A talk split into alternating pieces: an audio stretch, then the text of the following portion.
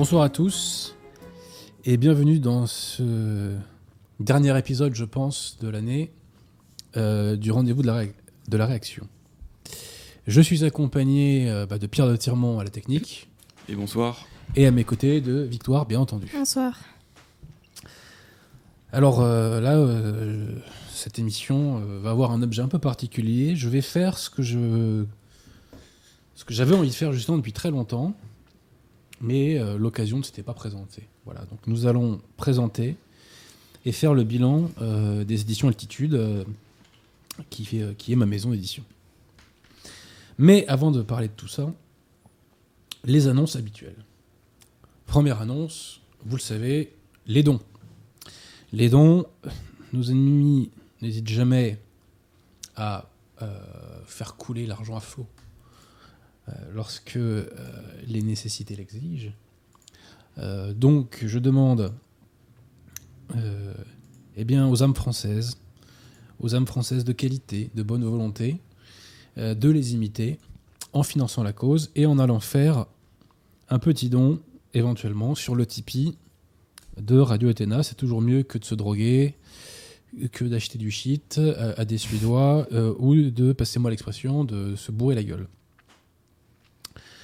Ensuite, donc publicité habituelle. Si vous avez un bon bouquin acheté et que vous êtes francilien, n'hésitez pas à aller à la librairie française. Librairie française que vous trouverez 5 rue Auguste Bartholdi dans le 15e. Métro La Mode Piquet et Duplex.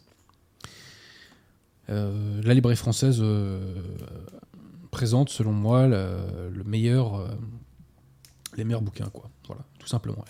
Disons plutôt qu'elle a la meilleure ligne. Voilà. Ensuite, sur Internet, j'invite chacun d'entre vous à aller sur le site du collectif Saint-Robert Bellarmin. J'en parle tous les mois. Vous le savez maintenant, le collectif Saint-Robert Bellarmin a écrit un excellent ouvrage que je recommande. Ça ferait un, bon cadeau de Noël. Donc l'ouvrage 60 ans de religion conciliaire, ouvrage qui traite de la passion de l'Église et qui a le grand mérite d'être euh, facile d'accès. Et par ailleurs, le collectif Saint-Robert Bellarmin euh, a une, bibliothèque en ligne, euh, ou une librairie en ligne, devrais-je dire plutôt. Et euh, si vous avez des bons bouquins euh, catholiques à acheter, vous pouvez, vous aller donc sur son site. Étant précisé que le collectif fait aussi un certain nombre de, rééditions, et notamment, je crois que c'est aujourd'hui d'ailleurs que, que sort le livre, donc est réédité l'ouvrage de Rama Kumaraswamy. Donc ce monsieur était un Indien, n'est-ce pas Victoire?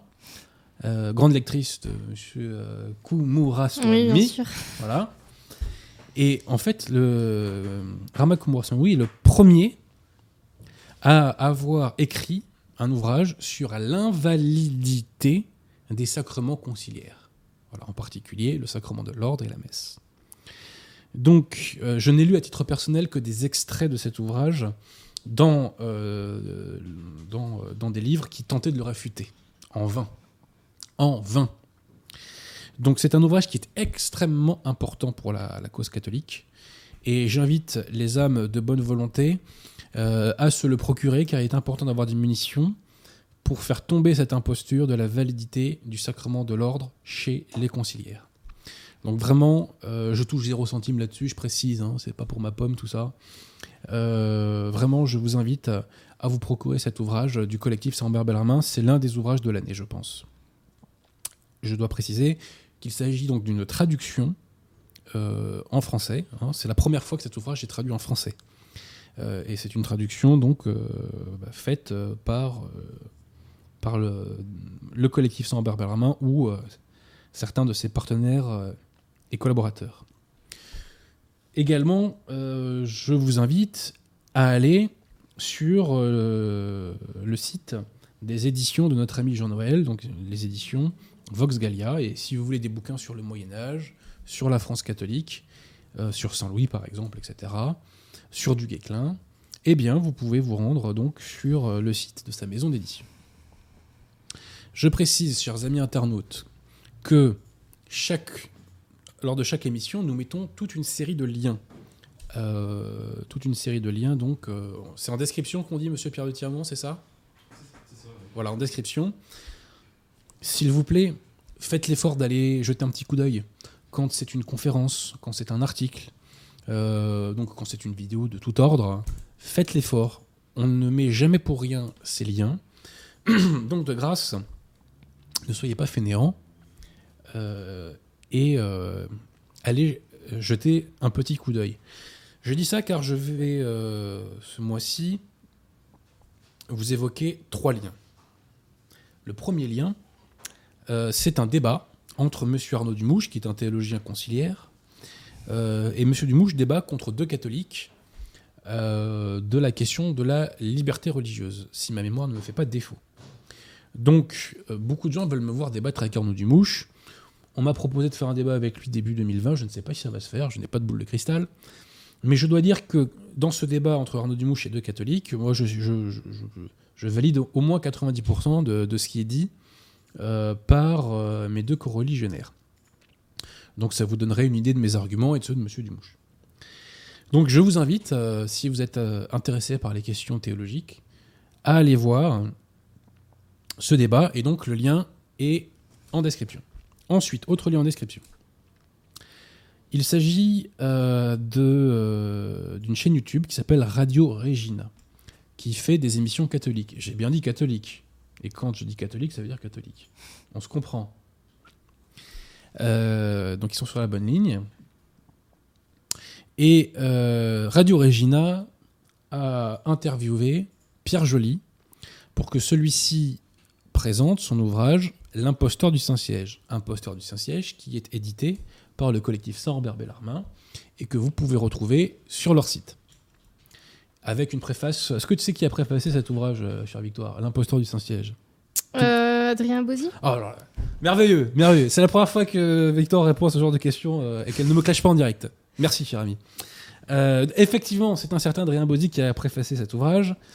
Préface au hachoir, au bazooka, coup-tête, balayette, manchette, souplesse arrière, arrachage de colonne vertébrale. Il ne reste plus rien de la secte conciliaire.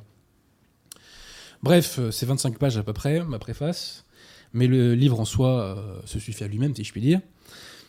Et bref, notre ami Pierre Joly présente son livre euh, chez euh, Radio Regina. Alors, s'il vous plaît, chers amis internautes, soyez utiles, allez voir cette vidéo et abonnez-vous à la chaîne de Radio Regina. Voilà.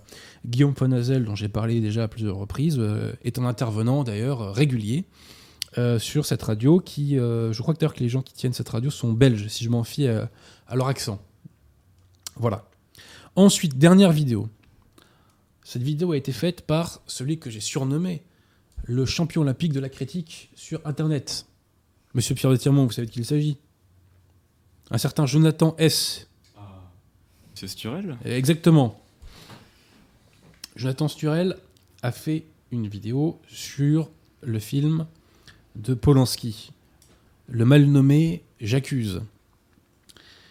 Donc, euh, si euh, l'affaire Dreyfus vous intéresse, eh ben, écoutez, euh, je vous invite à, aller voir cette, cette, petite vidéo. Enfin, c'est pas une petite vidéo parce qu'elle fait 40 minutes.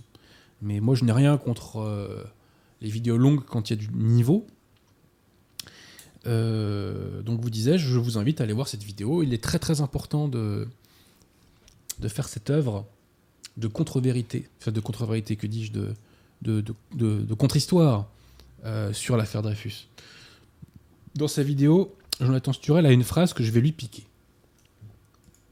L'affaire Dreyfus est une des raisons pour lesquelles les Français ne s'aiment pas. C'est, extrêmement vrai. Et euh, je vais lui reprendre cette phrase parce que c'est la raison pour laquelle euh, j'ai entamé ce combat maintenant il y a près de deux ans. Il y a deux ans même, le temps passe vite. Parce que c'est un moyen de culpabiliser le peuple français et c'est absolument inacceptable. Voilà.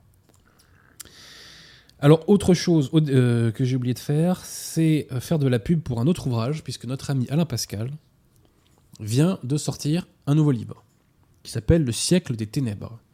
Monsieur Pierre de Tirmont euh, vous a mis un lien qui, qui permet de l'acheter si jamais ça vous intéresse. Voilà. Donc, je répète que Alain Pascal, que nous recevrons dans les mois à venir à ce sujet, a fait un nouveau livre donc, qui s'appelle Le siècle des ténèbres, qui traite du XVIIIe siècle j'ai à peine commencé l'ouvrage, mais en gros, il, fait la, contre-histoire philosophique, euh, je dirais, bah, des Lumières, euh, euh, de la naissance de la maçonnerie. Euh, et euh, je pense que le bouquin doit aller a priori jusqu'à la Révolution. Voilà. Alors ensuite, j'ai fait une séance de dédicace, euh, donc samedi, samedi dernier, à la librairie française, et c'était jour de grève, comme vous le savez. C'est Alain Pascal à la base qui devait signer seul, mais il m'a demandé de me joindre à lui, ce que j'ai fait avec grand plaisir. Et je dois dire qu'il y a pas mal de monde qui est venu malgré la grève, une trentaine de personnes. Et ben, je remercie vraiment euh, toutes les personnes euh, qui sont venues, euh, d'avoir fait l'effort, d'avoir bravé la grève. Et à chaque fois, ça me confirme que j'ai un lectorat de qualité et qu'on est loin des tarés de la dissidence. Donc tout ça est extrêmement encourageant. Voilà. Donc merci à la librairie française, merci à Alain Pascal et merci aux lecteurs qui ont pris la peine donc de braver la grève et le froid. Et alors petite anecdote puisque la Providence fait bien les choses. Petite dédicace à Polanski et au Dreyfusard dont on va reparler. J'ai été contraint d'y aller à pied. Et notamment, je suis passé euh, par le 15e arrondissement. Et euh, qu'est-ce que je vois en me baladant dans le 15e Une rue Alphonse Bertillon. Monsieur Pierre de Tirmont. Vous connaissez Alphonse Bertillon ou pas? Non. Grégoire euh, Victoire, c'est la fatigue. C'est la fatigue. Non, Non. j'anticipe. Alphonse Bertillon est le premier expert en graphologie, même si ce n'était pas tout à fait son titre euh, officiel, qui a estimé que le bordereau qui a valu l'incarcération de Dreyfus était écrit par lui. Et Bertillon euh, est tourné en ridicule par les Dreyfusards. Ce serait un fou, ce serait quelqu'un de gauche, ce serait un débile, un surestimé, etc.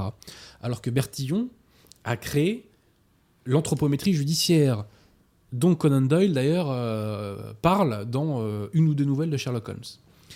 Donc on nous fait croire que Bertillon est un abruti, et Monsieur Polanski euh, fait un Bertillon complètement gauche dans son film, alors que Bertillon était mondialement respecté. Et la preuve qu'il était respecté, c'est que les autorités municipales de l'époque du 15e arrondissement lui ont fait une rue. Si cet individu avait été un parfait crétin, comme nous le disent les historiens de Dreyfusard, on peut supposer que on n'aurait pas fait de rue à son nom. Voilà. Donc c'est la Providence qui m'a fait passer par cette rue-là. Euh, eh ben merci Seigneur. Voilà. Bon, on va pouvoir attaquer. Alors, les éditions Altitude, pourquoi j'ai créé ça? J'ai créé ça bah, pour être libre et souverain, tout simplement. Euh, éditer ce que je veux, comme je veux, quand je veux, avec la couverture que je veux, euh, sans retouche euh, de l'éditeur, etc. Voilà, tout simplement. Alors, pour ce faire, je, je me suis associé avec un ami de très longue date qui a joué au rugby avec moi plusieurs années et qui fait du très bon travail avec moi aux éditions Altitude. Nous avons commencé dans des conditions, pour être tout à fait honnête, extrêmement amateurs. On était vraiment très amateurs quand on a commencé. Et petit à petit seulement, euh, nous nous sommes professionnalisés. D'ailleurs, je remercie euh, les, lecteurs de leur patience. Voilà, face à nos, bah, voilà, face à nos débuts, euh, nos, débuts amateurs, il faut le dire. Donc l'objet de cette maison d'édition, l'objectif, la mission que je vais donner, c'est la refrancisation, c'est la défense de la foi catholique. Et ma foi, petite touche par petite touche, c'est ce que j'espère faire. J'essaie aussi de remettre les gens à la littérature. Vous voyez Donc j'essaie de... Comment vous dire les choses De, bah, de réagréger la qualité française et bah, de faire euh, monter le niveau. Et aussi, je dois dire, j'essaie de... Nous essayons, je devrais dire plutôt, de véhiculer des valeurs saines. Parce que le camp national, la dissidence et les nouvelles opinions publiques sont pollués par le vice, la perversion, euh, par des gens malsains qui véhiculent des valeurs malsaines, négatives, et cela rejaillit sur le public, selon très clair. Euh, moi, quand je vois certains commentaires, je me dis, mais ceux-là, ils sont possédés. C'est pas possible d'être comme ça, d'avoir ce degré de laideur d'âme. C'est pas possible. Donc, j'ai essayé de, fournir un contrepoison en, euh, véhiculant des, des valeurs euh, beaucoup plus saines. Voilà. J'espère y arriver. Personne n'est parfait. Nous commettons des erreurs, nous commettons sans doute des fautes, euh, mais j'espère que bah, nous restons globalement dans les clous. Voilà. Alors, le premier ouvrage que nous avons publié, eh ben, c'est un des miens, que vous voyez derrière notre ami Victoire. La France divisée contre elle-même. Avec une magnifique couverture, je peux le dire, c'est pas moi qui l'ai fait, donc c'est pas un péché d'orgueil. hein. Euh, couverture qui, je pense, euh, délivre un message clair. Alors, cet ouvrage était un petit peu attendu, toute proportion gardée, hein, mais il était un peu attendu. Pourquoi était-il attendu? Parce que dans mes diverses interventions, nombre de gens avaient compris que je ne me situais pas par rapport, ou plutôt à l'intérieur, du principal paradigme idéologique dissident, à savoir le complotisme judéo-centré. Et ce paradigme commençait déjà à saouler les gens quand mon livre est sorti en août 2017, et aujourd'hui on constate son usure, complète, et je dirais son usure idéologique, et son usure morale. Je fais référence à des récents événements. Donc mon ouvrage inaugure, si je puis dire, une autre radicalité, mais qui est en réalité une radicalité très ancienne. Parce que qu'est-ce que je fais? Je me borne à réactiver le véritable clivage gauche-droite, c'est-à-dire le clivage révolution contre révolution. Et comment je fais pour activer ce clivage? Bah, Premièrement, je fais une nouvelle critique des Lumières, où je la décris euh, comme le principal facteur de déracinement par la création de l'homme nouveau et l'abolition du passé qui en découle. Je fais cette euh, réactivation par une remise à l'endroit de l'histoire globale, et en particulier sur l'affaire Pétain, qui est absolument essentielle, qui, pour reprendre la formule de Jonathan Sturel, est euh, une des raisons pour lesquelles les Français ne s'aiment pas, et beaucoup de gens ont été marqués par ça. Et d'ailleurs, la promotion du livre a été très axée là-dessus, ce qui est en partie une erreur, car comme je vais y arriver, c'est pas pas le, message principal du livre entre guillemets. Même si la réhabilitation de, de Philippe Pétain est euh, absolument indispensable, parce que la diabolisation de Pétain, c'est le verrou intellectuel dans la tête des gens qui leur empêche de devenir contre-révolutionnaires, même quand ils sont en pratique, je dirais, acquis aux idées. Donc, euh, nouvelle radicalité et euh, nouveau concept, notamment le concept de nouvelle opinion publique. Et je démontre que la nouvelle opi- opinion publique joue le rôle dans la société aujourd'hui qu'avaient les sociétés de pensée au XVIIIe siècle, à savoir qu'elles véhiculent une légitimité politique et que ceci est un levier pour faire l'histoire euh, totalement providentiel. Et euh, dans cet ouvrage, je donne quelques pistes pour reprendre le pouvoir, pour, pour le prendre tout court même, si je puis dire. Notamment en provoquant la, division des élites, par la réagrégation de la qualité française, par la défense de la foi catholique, etc. Euh, donc c'est un ouvrage qui va de l'avant. C'est un ouvrage qui ne se contente pas de faire un bilan alarmiste des choses. C'est un ouvrage qui est constructif, donne des pistes d'action et qui est positif. Parce que nous avons engrangé euh, des victoires euh, ces dernières années. Nous avons marqué des points. La contre-révolution a gagné des rangs, ce qui était totalement inattendu, puisque au début des années 2000, la contre-révolution était complètement à plat. D'un point de vue du nombre, en tout cas. Et bien là, elle a retrouvé des troupes, elle a retrouvé des jeunes troupes, des jeunes figures de proue, euh, et c'est absolument providentiel. Et nous le devons en partie à la nouvelle opinion publique. Donc c'est un ouvrage, comme je l'ai dit, qui ne se limite pas à faire un constat catastrophique et qui, euh, bah, qui, pousse à l'action. Tout simplement, action sur la base de valeurs saines. Alors, ceci est ma meilleure vente. hein, on en a vendu, enfin, on tend vers les 3500 en gros. C'est un ordre d'idée. Et à quoi sont dues ces ventes? Bah, J'espère un petit peu à la qualité de l'ouvrage quand même. Mais aussi, ne nous mentons pas au fait que le Raptor et Papacito en ont parlé dans leurs émissions.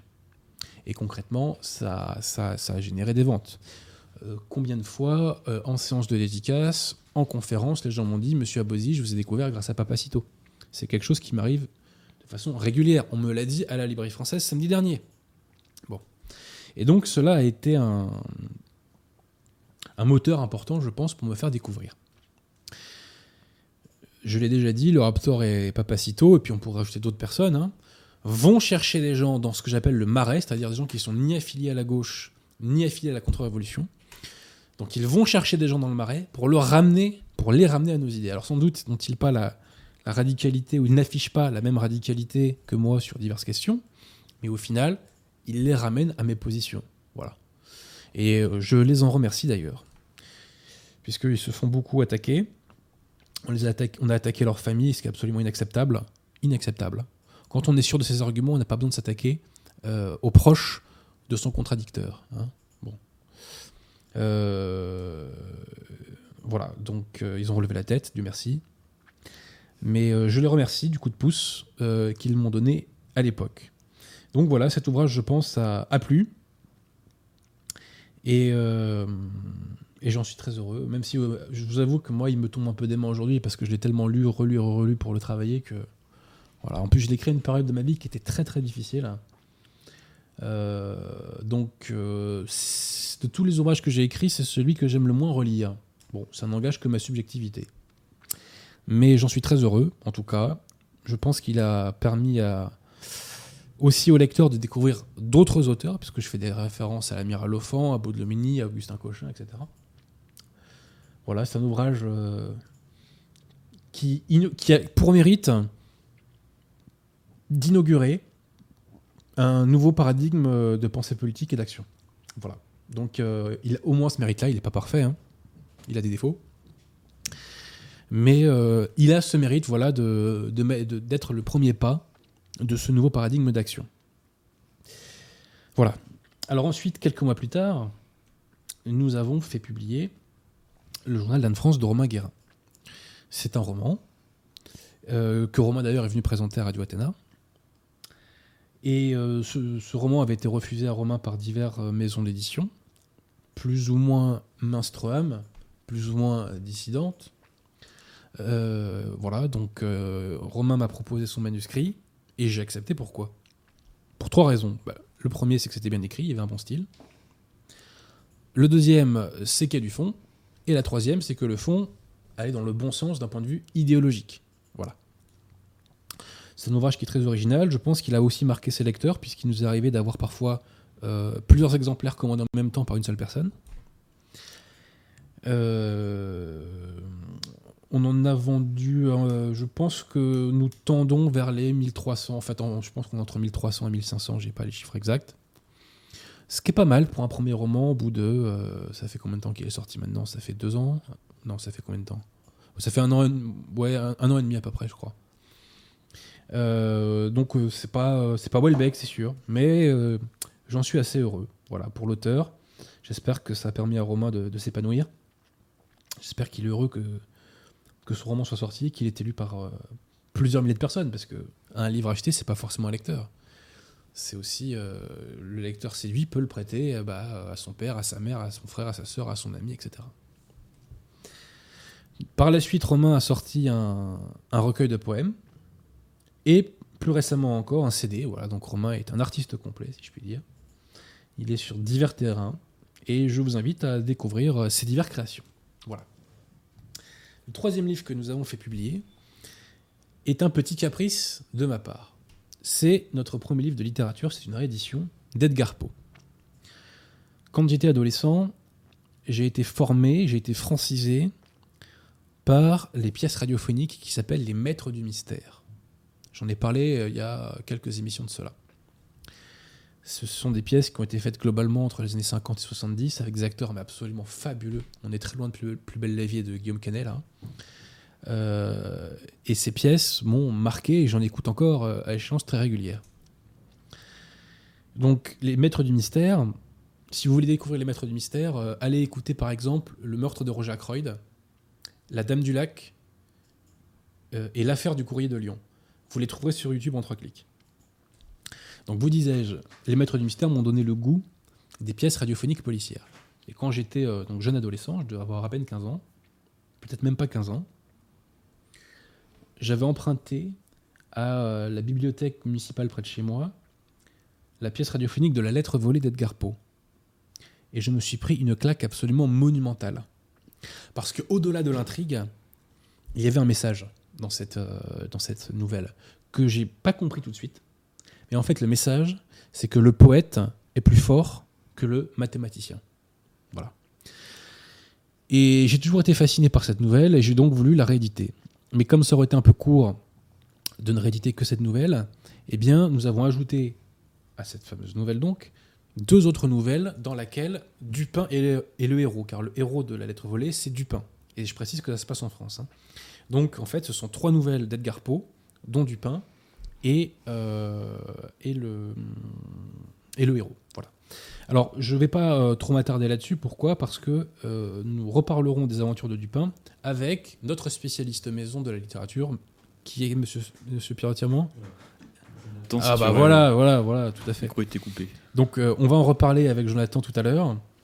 Je précise que la, la couverture, est-ce que Monsieur Pierre Tirement, vous pouvez mettre la couverture éventuellement des... Oui, je l'ai mise, mais je la remets. Ah, BG, BG. Donc cette couverture est une création originale de l'artiste, hein, je précise bien. Euh, voilà, donc c'est un petit... euh, vraiment, c'est un caprice de ma part, et la couverture représente en fait le préfet de Paris qui se rend chez Dupin. Voilà, tout simplement.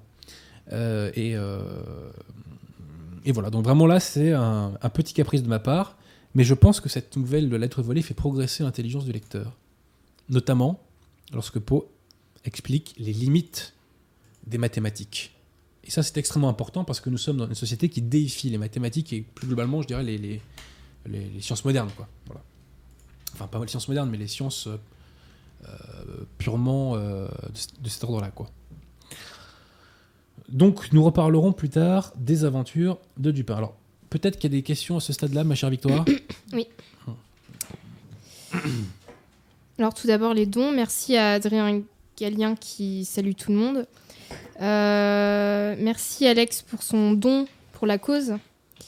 Euh, merci Nicolas H. euh, idem pour la cause. Merci pour votre travail. Euh, question de l'ami Clément. Ah non, c'est pas une question. c'est plutôt, il dit que grâce à vous, il est retourné à l'église. Ouais, c'est bien, Clément, mais j'espère que t'es allé à la bonne. hein. Question de Govost. Quels sont les lieux saints euh, qu'Adrien voudrait voir en priorité Ah bah, tous, hein. euh, faut aller à Saint-Compostelle, euh, faut aller à Jérusalem et compagnie, mais le problème c'est que j'ai pas le temps là. Donc bon. Et vous savez, c'est bien d'aller voir les lieux saints. Il y a beaucoup de gens qui vont voir les lieux saints, mais qui sont pas en état de grâce. hein. Donc ce qui est important, c'est l'état de grâce, avant toute chose. hein. L'état de grâce. Euh, Question euh, d'un auditeur avec un nom en grec, donc je sais pas lire, désolé. Euh, pas.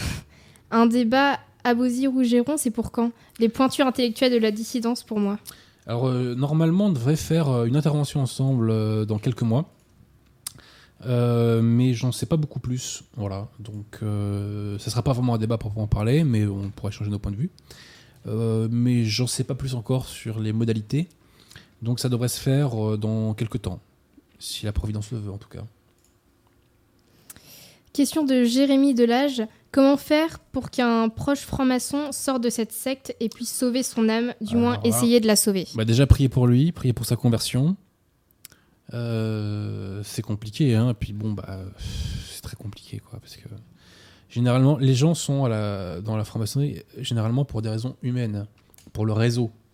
Hein, c'est pas- pas pour euh, le niveau euh, des planches euh, maçonniques. Euh, donc le problème, c'est que vous dites euh, à ces personnes, euh, arrête de, arrête de te faire du réseau comme ça, quoi. Et là, on touche aux questions matérielles, on touche aux questions de l'argent. C'est très compliqué, mais je pense que la meilleure façon, c'est que cette personne se convertisse au catholicisme. Puisque je rappelle qu'un un franc-maçon est ipso facto excommunié de l'Église. Et ça, c'est pas Adrien Abosi, hein, c'est la doctrine de l'Église. hein. Euh, oui, à part la prière, euh, là, il faudrait demander à des, à des gens qui. hum, Enfin, je veux dire, euh, à des gens euh, qui ont connu cette situation. Moi, je dois avouer que j'ai pas réponse à tout. hein. Voilà. Donc, la prière, avant toute chose. Parce que par les grâces, on arrive à tout. C'est qu'il faut comprendre aussi. Quand quelqu'un va mal, je, je te recommande souvent de faire le chapelet. Et il me dit Ah, mais est-ce que tu crois que c'est comme ça que je vais réussir à payer mon loyer? Est-ce que tu crois que c'est comme ça que euh, ceci va se réparer ou cela, euh, que sais-je? Réponse Oui. Oui, bien sûr que oui. Les grâces, ça sert à tout, y compris à payer son loyer.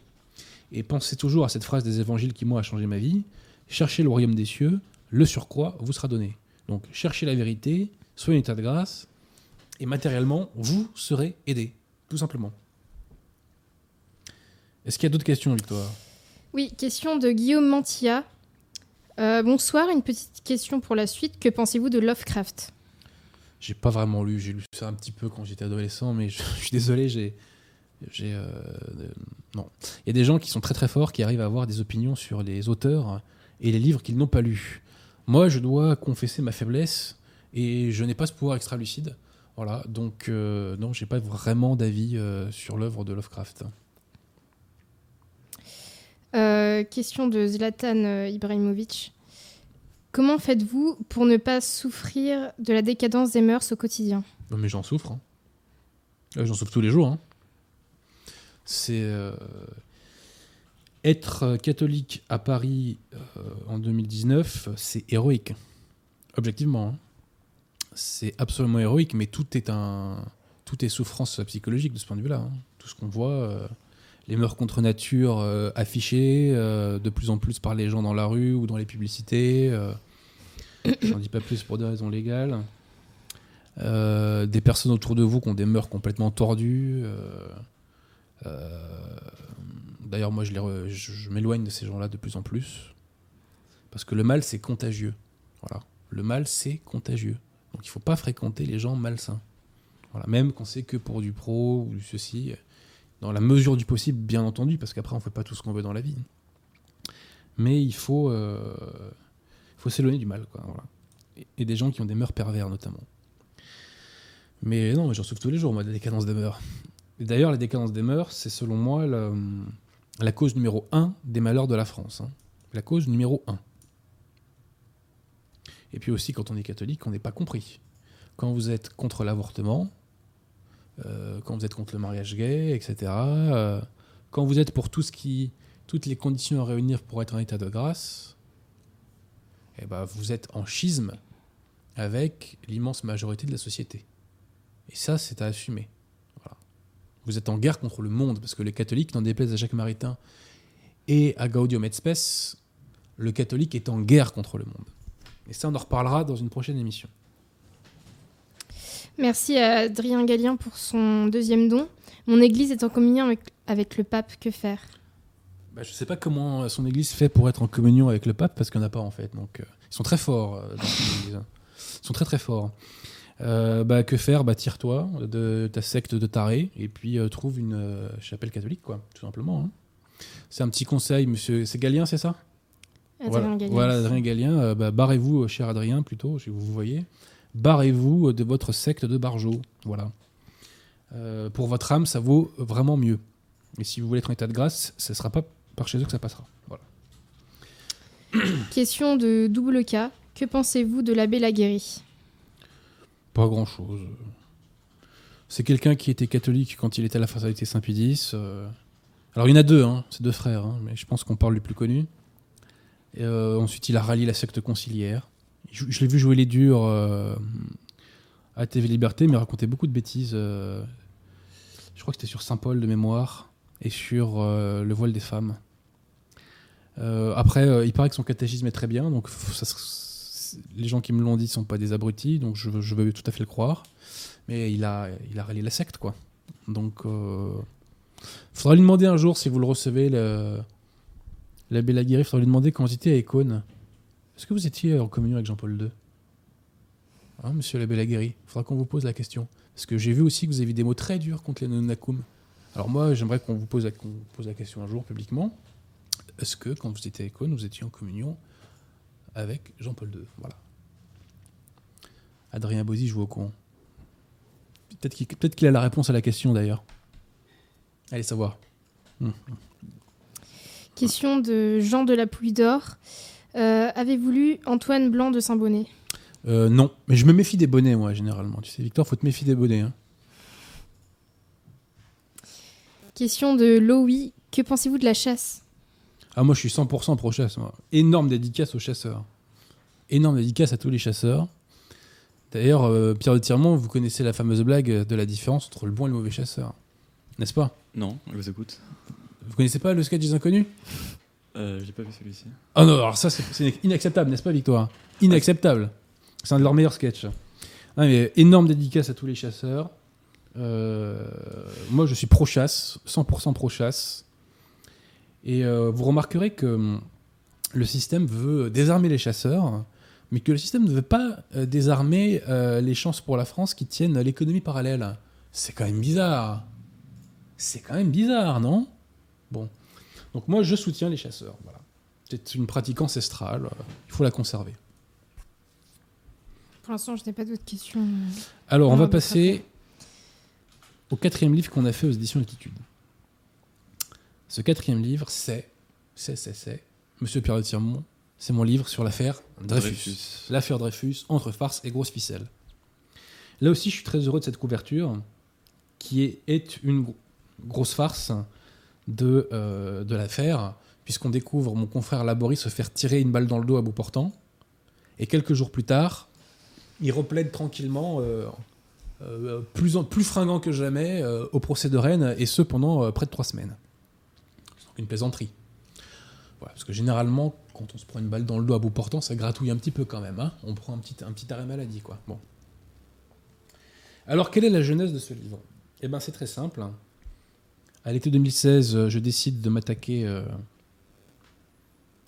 à l'affaire Dreyfus pour voir s'il n'y avait pas des choses à tout hasard à déminer. Pendant six mois, je lis des ouvrages Dreyfusard, des ouvrages anti-Dreyfusard. Mais j'ai vraiment commencé à ouvrir les yeux en février 2017 lorsque j'ai lu les débats et enquêtes de la Cour de cassation en 1899. Là, j'ai vraiment compris que Dreyfus était coupable. Et de fil en aiguille, après, j'ai détricoté euh, toute la version officielle de l'affaire Picard-Esterhazy. Parce qu'il faut bien distinguer, il y a l'affaire Dreyfus qui concerne le dossier d'espionnage initial et il y a l'affaire Picard-Esterhazy qui sont toutes les manœuvres qui ont été faites par le syndicat pour délivrer Dreyfus. Et donc, euh, j'entame l'écriture de cet ouvrage. Et pourquoi je l'ai fait? Parce que je voulais détruire cette version officielle, qui, comme le dit Jonathan Sturel, est euh, une des raisons pour lesquelles les Français ne s'aiment pas. Voilà. Alors ça, c'est pas l'ouvrage le plus important que j'ai fait, mais je dois dire que c'est celui que j'aime le plus relire. Voilà, c'est purement subjectif, mais euh, pour moi, l'affaire Dreyfus est une passion, et euh, vraiment, je ne me lasse pas de travailler sur ce sujet. Alors, ce qui est très intéressant, excusez-moi, c'est que, et ça je ne m'y attendais pas vraiment, à vrai dire, c'est que le système m'a répondu. Des historiens du système m'ont répondu, et même la crème de la crème de l'université m'a répondu, euh, puisque c'est un collectif d'historiens Dreyfusards qui s'en est chargé. Donc ils, ont fait une critique de mon livre, très longue, avec des pièces à l'appui, des photos, etc. Et j'ai répondu à, ces gens-là. Et je leur ai répondu sur une réponse que vous pouvez trouver gratuitement sur le site de ma maison d'édition qui s'appelle peut-être Réplique aux historiens Dreyfusards. Et les historiens Dreyfusards ont ensuite fait une réponse à ma réplique. Bon. Quelle défaite pour mes contradicteurs Quelle défaite Premièrement, être obligé de se rabaisser à répondre à un abruti d'extrême droite qui est à la périphérie de la bienséance et de la respectabilité intellectuelle. Quelle défaite Ils n'ont pas pu me traiter par le mépris. Enfin si, ils m'ont traité par le mépris, mais ils n'ont pas pu me traiter par l'indifférence. Ils ont été contraints de réagir. Première défaite. Et la deuxième défaite, elle est sur le fond. Car je démontre que mes contradicteurs, pour s'attaquer à moi, sont obligés d'avoir recours à des sophismes psychologisants, d'avoir recours à des hypothèses complètement absurdes, et d'avoir recours parfois même à une dénaturation des faits. Et mes contradicteurs, dans leur réponse à ma réplique, entre guillemets, reconnaissent quoi? Je cite, ils reconnaissent des imprécisions. Ah bon? Quand vous répondez à quelqu'un que vous décrivez comme un analphabète, vous tombez dans des imprécisions C'est tout de même bizarre. Normalement, vous auriez dû faire un strike. Voilà qui est fort curieux.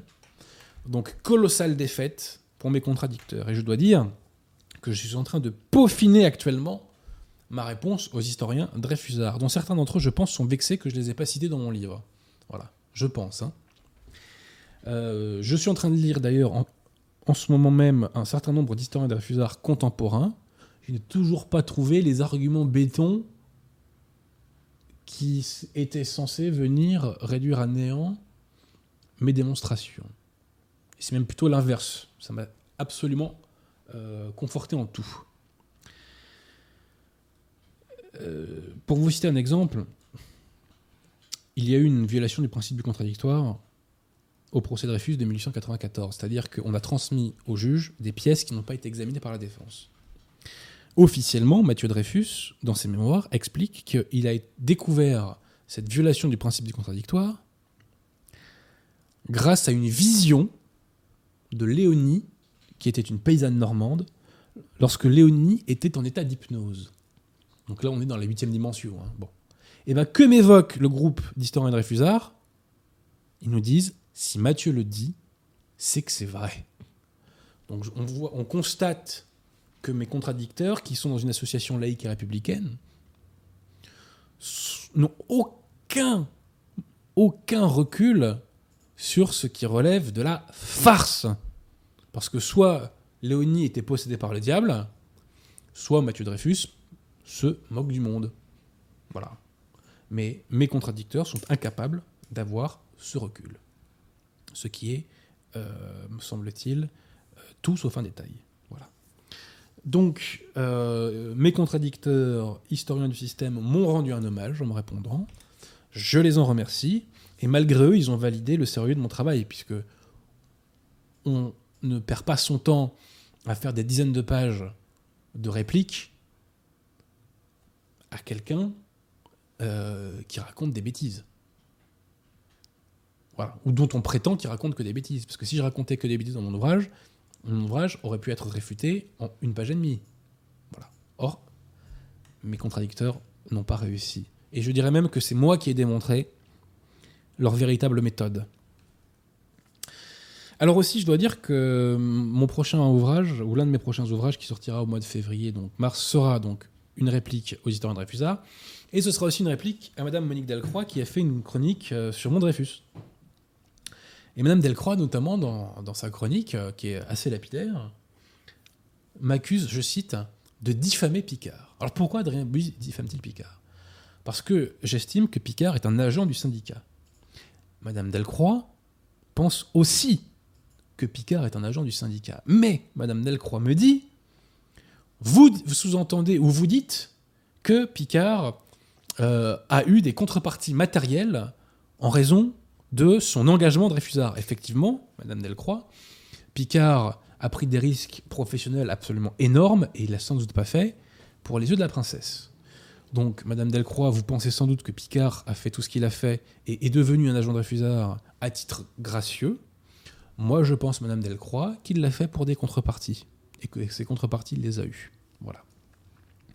En tout état de cause, euh, ce livre et ce qui s'en est suivi, c'est-à-dire euh, le bruit qui en a été fait euh, sur les réseaux sociaux, et notamment mon émission chez Tepa, Priez pour lui, est une victoire de la nouvelle opinion publique, puisque nous avons déminé des dizaines de milliers de cerveaux grâce euh, à ce livre. Alors bien sûr, pour l'instant, euh, c'est pas assez pour que les Français, dans leur majorité, se convertissent à la vérité, mais néanmoins, ce- cela permet, c'est une pierre pour réagréger la qualité française, et ça, j'en suis extrêmement heureux, et on voit que le système n'a pas aimé. Donc vraiment, euh, je suis très très content de ce livre. Alors ensuite, euh, un mois après euh, l'affaire Dreyfus, nous avons publié sur le site de ma maison d'édition la moitié de mon livre sur l'infaillibilité pontificale. Cette moitié n'est pas tout à fait la version finale, mais globalement, vous avez les très grandes lignes et vous avez euh, même tous les textes magis- magistériels pour y voir clair. Donc, c'est gratuit sur le site de ma maison d'édition, donc n'hésitez pas à aller télécharger le PDF. Et quelques mois plus tard, le livre est sorti en papier. Précisément, il est sorti en janvier 2019.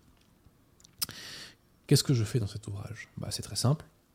Je présente le dogme, tel qu'il ressort très clairement du magistère, à travers Vatican I, à travers Mortalium Animos, à travers Humani Generis, à travers le- aussi euh, des interventions de la députation de la foi, et à travers aussi des, euh, théologiens euh, qui ont reçu des brefs pontificaux. Donc je présente le dogme, et la conclusion à laquelle j'arrive, c'est qu'un pape ne peut pas être hérétique. Alors c'est pas la conclusion à laquelle j'arrive, c'est l'enseignement de l'Église. Un pape ne peut pas être hérétique. Et d'ailleurs, Pie IX, dans une lettre apostolique, donc Ad Apostolicae du 22 août 1851, disait déjà le, le pape est celui dont la foi ne saurait défaillir. Donc le débat est clos. J'insiste sur cette citation parce qu'à l'époque je la connaissais pas et je l'ai pas mis dans mon manuscrit. Bon. Bref, un pape ne peut pas être hérétique. Donc, par la présentation de ce dogme, je fais comprendre au lecteur qu'il n'est pas possible euh, qu'il y ait des contradictions dans le magistère, ce qui donc démystifie la secte conciliaire, et il est obligatoire de se soumettre à un pape, et qu'un pape ne peut pas professer d'hérésie.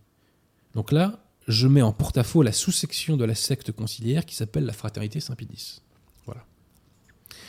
Je dois dire que l'année 2019, pour la défense de la foi, a été une année exceptionnelle. Mais vraiment exceptionnelle. Pourquoi? Depuis Vatican II, Dieu merci, euh, il y a toujours eu des clercs et des laïcs pour défendre la vérité et pour dénoncer la vacance du siège. Le premier d'entre eux est un prêtre mexicain, le père euh, Sanz y Arriaga. Et euh, dans, un, dans une période, euh, oui, dans la même période, en France, un certain nombre de clercs ont également fait le constat de la vacance du siège. Car la vacance du siège, c'est pas une doctrine, c'est un constat. Bon. Je pense à l'abbé Coache, je pense à l'abbé Maury, euh, je pense à l'abbé Sigel, je pense au père Barbara, je pense à Monseigneur Garde-Laurier, je pense au père Vincent. Donc la France a beaucoup de casseroles, a beaucoup de défauts, mais elle peut s'enorgueillir, ou elle peut être fière d'avoir eu les premiers combattants euh, pour euh, la foi catholique, je dirais, bah, dans cette vaste, euh, dans cette vaste lutte contre la secte conciliaire. Et donc, tous ces hommes d'église ont toujours défendu l'infaillibilité pontificale et ont dénoncé les différentes hérésies professées par la secte conciliaire. Mais en 2019, qu'avons-nous réussi à faire? Nous avons réussi à porter ce combat, d'un point de vue numérique, j'entends, à une échelle inédite, puisque plusieurs dizaines de milliers de personnes ont été touchées par cette question-là. Par les émissions de Radio Athéna, par des conférences que j'ai faites, par des entretiens que j'ai faits, notamment avec Virginie Botta. Mais j'ai pas fait ça seul. Le, point de départ, je dirais, de, ce combat, ou plutôt de, cette nouvelle échelle de combat, est selon moi euh, le, livre du collectif Saint-Ambert Bellarmin. Et puis, euh, il y a d'autres nouvelles plumes catholiques qui sont arrivées. Je vous ai évoqué Pierre Joly, Paul-Étienne Pierrecourt, Guillaume van Hazel, etc. Donc, tous ensemble, eh bien, euh, nous défendons le dogme qu'ont fait les pseudo-catholiques ou catholiques véritables, mais mous en tout cas, euh, ces dernières années, qui avaient accès à la nouvelle opinion publique. Pourquoi n'ont-ils jamais défendu le dogme? Voilà, nous défendons le dogme. Nous proclamons notre soumission à l'enseignement de l'Église et nous défendons le dogme qu'ont fait, les figures de la dissidence et de la nouvelle opinion publique euh, jusqu'alors. Pourquoi ne l'ont-elles pas fait? Mystère, c'est leur problème. Nous, en tout cas, notre fierté, c'est de défendre le dogme. Et c'est la révolution, entre guillemets, ou plutôt le bouleversement, au sens positif du terme, introduit dans la nouvelle opinion publique. Nous avons introduit la défense du dogme, la défense des principes, la défense du magistère. On ne combat pas une secte et une hérésie autrement qu'en professant la foi catholique. Donc c'est ce que nous avons fait. Et donc il en résulte une démystification, je l'ai dit, de la secte conciliaire et de la sous-section de la secte conciliaire qui est devenue la fraternité Saint-Pédis. Mon regard a changé sur la fraternité Saint-Pédis, car j'ai appris, bah, c'était grâce à 60 ans de religion conciliaire du collectif Saint-Ambert Bellarmin, qu'il y avait toute une série d'accords entre la fraternité et la secte conciliaire. Accords au terme duquel les sacrements sont délivrés au titre d'un pseudo-pouvoir de juridiction délivré par Bergoglio. Quand j'ai appris ça, je dois le dire, j'en étais extrêmement choqué. Extrêmement choqué.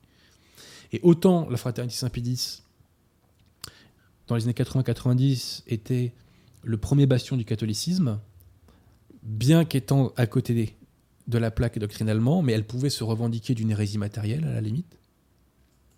À partir du moment où elle se rallie expressément à la secte, elle ne peut plus se revendiquer de l'hérésie matérielle. Elle cautionne. Et je rappelle que la fraternité Saint-Pédis professe des hérésies. Elle conteste l'infaillibilité du magistère ordinaire de l'Église. Elle conteste l'indéfectibilité de l'Église. Elle conteste la soumission due au pape. Un conciliaire bien formé avec qui j'échange me rejoint sur ce constat. Bon. Or, quand on ne professe pas la foi à 100%, on la professe à 0%. La fraternité Saint-Fidis ne professe pas la foi catholique. C'est un fait. Ça irrite énormément de gens. Je sais que je me fais insulter à mort à cause de ça. Écoutez, c'est quand même pas de ma faute. Assumez ce que vous faites. Voilà. Assumez votre ralliement. Assumez les hérésies que vous professez. Voilà. Et le jour où vous arrêterez de faire tout ça, eh ben, je ne le dirai plus, tout simplement. Parce que c'est pas de gaieté de cœur que je dis tout ça. C'est pas de gaieté de cœur.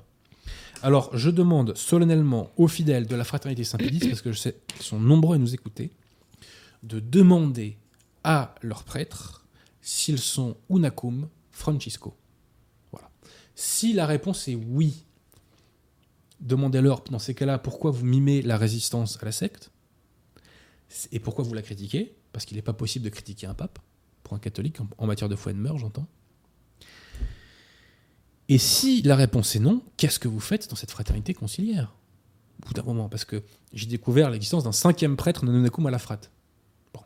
Qu'est-ce que vous faites, messieurs les prêtres? Qu'est-ce que vous faites encore là-bas? Bon. Le dernier en date à être parti, euh, me semble-t-il, est la Berriou. Bah, la il a eu le courage de faire face à Monseigneur Fellet et il est parti. Voilà. Donc, de grâce, imitez-le. Nous vous aiderons matériellement à la hauteur de nos possibilités, mais il est important qu'un maximum de clercs rejoignent ce combat pour la foi catholique. De grâce, rejoignez-nous. Et aussi, l'un des grands acquis de l'année 2019 pour le combat, c'est qu'il y a dorénavant une coordination dans toute la France entre les laïcs. Voilà. Moi-même, je suis aidé par des gens qui, sont aux quatre coins de la France. Euh, et ben, qui sont en Bretagne, qui sont au Pays Basque, qui sont en Alsace, ils se, rencontrent, ils se reconnaîtront. Voilà. Bah, ça, avant, euh, ça n'existait pas. Voilà. Euh, donc, pour le combat pour la foi, pour la défense de la foi, j'ose dire que l'année 2019 a été exceptionnelle. Et comme par hasard, à quoi assiste-t-on? On assiste à une pluie de conversions. Voilà. À Paris, on est de plus en plus nombreux. Euh, c'en est vraiment impressionnant. et puis, ces conversions, on trouve dedans vraiment des gens de qualité, mais je ne donne pas de nom. Euh, alors aussi, pour en revenir au prêtre Nunakum qui ne quitte pas encore la fraternité, pourquoi il ne la quitte pas? J'espère que ce n'est pas pour la raison que je vais évoquer. L'abbé Chazal, dans une euh, conférence, je précise que l'abbé Chazal euh, a rejoint la, résistance de Monseigneur Williamson, donc il n'est pas Nanunakum. Donc il vient de la frate, mais il en est parti, mais il n'est pas Nunakum. Eh bien, l'abbé Chazal nous dit que la fraternité a un milliard de patrimoine. Ce qui, effectivement, est un cocon pour les fidèles et les clercs. Effectivement, c'est un cocon. On n'a pas envie d'en sortir. Voilà. Maintenant, ce que nous a demandé le bon Dieu, bah, c'est de professer la vérité. Hein. C'est pas d'être dans, un cocon. Alors, si on peut professer la vérité en étant dans un cocon, bah, bien sûr, il faut signer. Mais si le prix à payer pour professer la vérité et la foi catholique, c'est de sortir de ce cocon, eh ben, il faut sortir de ce cocon. Voilà. J'espère que mon ouvrage contribuera à ça. Et j'espère que l'ouvrage également de Pierre Julie, euh, du collectif Samber Bellarmin, euh, etc., contribuera à ça. Comprenez bien que la clé de la victoire, c'est la défense de la foi catholique. Parce que c'est ça qui nous donnera les grâces de réagréger la qualité française et de la faire triompher. Voilà. Donc ce combat est le plus important. Je sais que c'est celui qui intéresse le moins les gens. C'est extrêmement dommage, c'est peu de le dire. Mais euh, moi, je lâcherai jamais là-dessus. D'une part, parce que c'est passionnant, contrairement à ce que peuvent croire ceux que j'appelle moi les impubères de l'intelligence. Euh, et surtout, c'est fondamental pour celui des âmes. Quoi. Voilà. Donc, euh, c'est le combat numéro un à mener. Et nous ne lâcherons pas la secte et sa sous-section de la fraternité. Nous ne les lâcherons pas. Voilà. Le temps où on pouvait professer des hérésies tout en se donnant des airs de catholiques normaux, je dis pas traditionnalistes, je dis normaux parce qu'il n'y a qu'une seule façon d'être catholique. Bon, c'est terminé. Maintenant, vous professez des hérésies, on vous les renvoie dans la tronche. Voilà, c'est clair. D'où les mises au point que j'ai faites sur divers membres de la fraternité, enfin, divers prêtres et évêques de la fraternité Saint-Pédis dans ces émissions. Et si d'ailleurs un prêtre de la fraternité Saint-Pédis veut venir débattre dans mon émission, sans sarcasme aucun, je l'y invite. Je serais ravi d'échanger avec lui au sujet de l'infaillibilité du magistère ordinaire de l'Église, de la soumission du haut pape et de l'indéfectibilité de l'Église. Je serais ravi qu'il vienne nous exposer la doctrine de, sa, euh, de la sous-section donc de la secte conciliaire qui est devenue la, la fraternité. Voilà. Je pense que j'ai fini sur ce sujet. Je précise qu'en couverture, on la voit la couverture, M. Perrotirmont oui. Et nous retrouvons Saint Alphonse de Liguori, qui défendait l'infaillibilité pontificale dès le XVIIIe et dans des termes euh, assez proches de ceux qu'on retrouvera plus tard dans Pasteur à Eternus. Voilà. Et je rappelle donc qu'un pape est infaillible en matière de foi et de mœurs, et qu'il est infaillible lorsqu'il définit un dogme, c'est ce qu'on appelle le magistère extraordinaire de l'Église, et lorsqu'il enseigne la foi, euh, c'est-à-dire le magistère ordinaire de l'Église. Et les encycliques appartiennent notamment au magistère ordinaire de l'Église. C'est pourquoi les encycliques ne sont pas de la pastorale dans des places de M. Dumouche qui nous dit que Quantakura serait de la pastorale, ce qui est une, farce, hein, mais bon. Voilà, voilà. Et ensuite, le dernier ouvrage, bah, c'est l'insurrection des Gilets jaunes. Je ne vais pas passer trop de temps dessus parce que j'ai consacré toute une émission de Radio Etana à ce sujet. Mais ce qu'il faut retenir, c'est que tout ce que nous avons fait dans la nouvelle opinion publique depuis des années n'a pas été vain, puisque les Gilets jaunes sont le fruit du croisement entre la souffrance sociale des Français et les contre-cultures nées sur le net, y compris donc la nouvelle opinion publique. Donc tout ce que nous avons fait, tout ce que nous avons fait, euh, a été utile. Voilà. Nous, avons semé sur un terrain fertile. Et dans cet ouvrage, je reviens en fait, enfin je, finis par poser la question où en est la nouvelle opinion, publique? Et je la mets en garde contre trois dérives. Je la mets en garde contre les repoussoirs. Je la mets en garde contre les tièdes. Et euh, la troisième, je l'ai oublié parce que je suis fatigué. voilà. Non, je vais essayer de me rappeler quand même. Euh, repoussoir, euh, tiède et, et, et. Victoire, toi qui connais par cœur l'ouvrage, bon, c'est pas grave. Ça me reviendra. Je sais que ça va troller là-dessus, mais les trolls, je les classe dans la catégorie de ce que j'appelle les impubères, donc de, de l'intelligence. Voilà. Avons-nous des questions, ma chère Victoire, avant que je euh, Oui. Euh... Merci à Anne-Marie Longo pour son don. Cher Adrien, bravo pour vos émissions et pour euh, vos livres que je découvre. Y aurait-il un lien entre judaïsme et protestantisme? Alors, attendez un petit second. Euh, directement non, mais si vous lisez l'ouvrage d'Alain Pascal sur euh, la, réforme, eh bien, vous verrez que les kabbalistes de l'époque ont soutenu Martin Luther, sans que parmi les kabbalistes, il y avait des juifs et des non-juifs, notamment Reuchlin, qui n'était pas euh, d'origine juive. Euh, voilà, donc directement non, mais je, je, dirais que le judaïsme talmudique a vu d'un bon oeil la scission euh, dans la chrétienté. Enfin, c'est pas une scission dans la chrétienté, c'est une amputation, parce que les, les protestants sont pas des chrétiens. Seuls les catholiques sont chrétiens.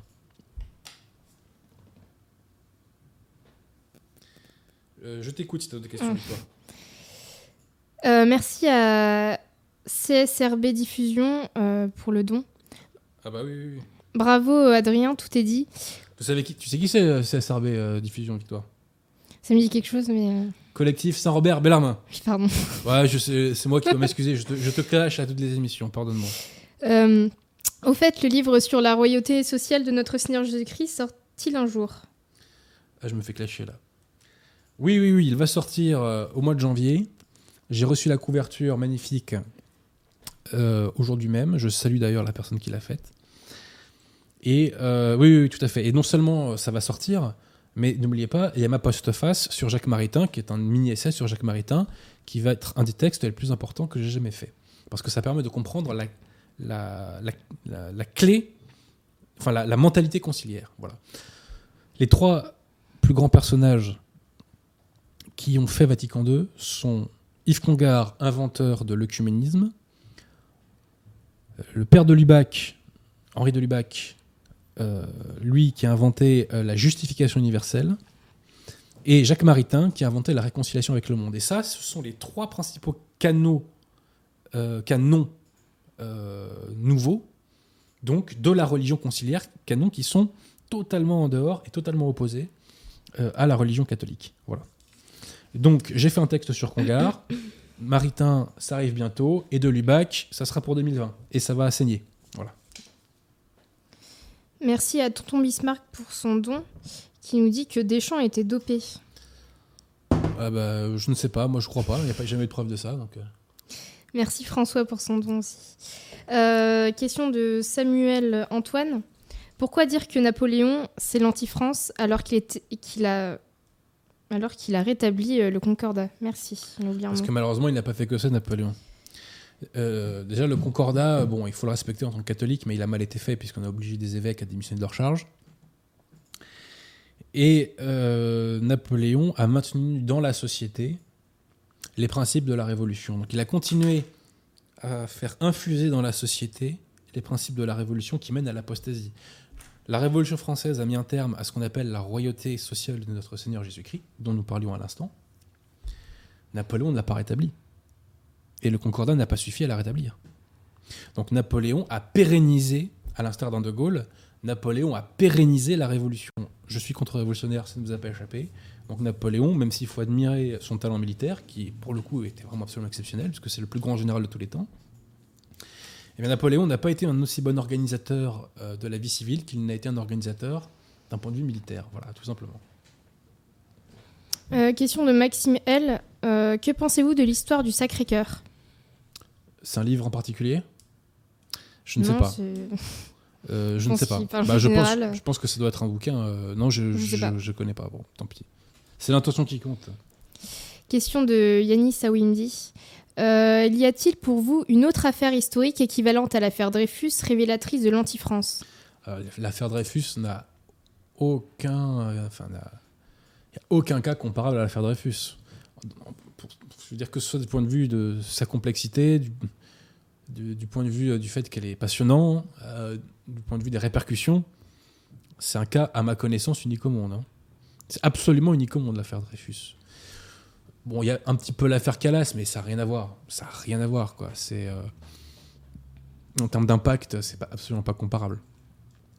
Mais euh, non, non, l'affaire Dreyfus, c'est un sujet absolument unique au monde. Vraiment.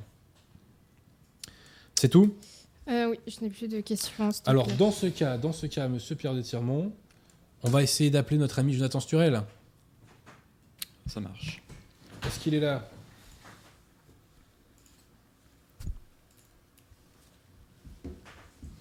Que moi, je suis fatigué, donc si quelqu'un peut prendre le relais, euh, ça m'arrange.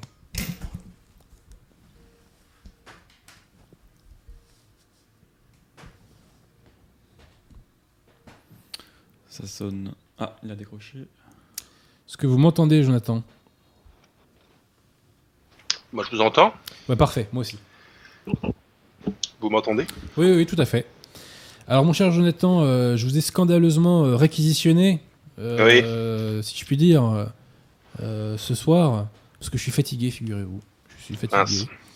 Euh, et euh, je, je vous cire pas mal les pompes là dans cette émission. Je sais pas si vous avez vu le début, mais comme, Euh, comme, Non, vous, j'ai pas vu. comme vous êtes le, le champion olympique de la critique littéraire sur Internet, Ouais. eh bien, pour parler de la réédition que, que les éditions Altitude ont faite des aventures de Dupin, j'ai songé, puisque vous l'avez lu, et vous avez fait, fut un temps, une vidéo dessus, je crois, Oui, oui. j'ai songé euh, ben, à ce que vous repreniez, la parole euh, à ce sujet. Voilà. Donc, euh, mon cher Jonathan, est-ce que vous êtes prêt? Alors, oui, moi, je suis prêt, mais là, je vois que j'ai ma, ma connexion qui est un peu fébrile, donc avant de juste me confirmer que vous m'entendez bien. Ah, mais moi, je vous attends, je vous entends impeccablement, monsieur Pierre Tirmont, c'est bon? Bah écoutez, oui, oui, c'est bon, c'est bon. Ouais, d'accord. Bah, écoutez, euh, par contre, il faut que je vous prévienne que je suis euh, en roue libre. hein, j'ai pas, je suis en impro total, quoi. J'ai rien préparé. Euh, c'est pas grave, on est entre nous là. Ouais, j'étais, euh, j'ai été pris. C'est pour ça que je vous dis, non, j'ai pas entendu le début de l'émission. Donc, je sais pas si je vais peut-être dire des choses qui ont déjà été dites, si vous en avez déjà parlé avant. Très ça peu. fera un peu doublon, très peu. Très peu. Non, non, pas de problème. Euh, bah ouais, les aventures de Dupin que vous avez réédité. Euh, vous avez dû préciser par contre que les aventures de Dupin c'est assez restreint finalement le, le volume. C'est trois nouvelles en fait, trois nouvelles. Tout à fait. Euh, bon, les œuvres d'Edgar Allan Poe sont bien plus conséquentes, mais Edgar Allan Poe écrivant les aventures de Dupin, c'est trois nouvelles donc qui tiennent dans un dans un petit livre.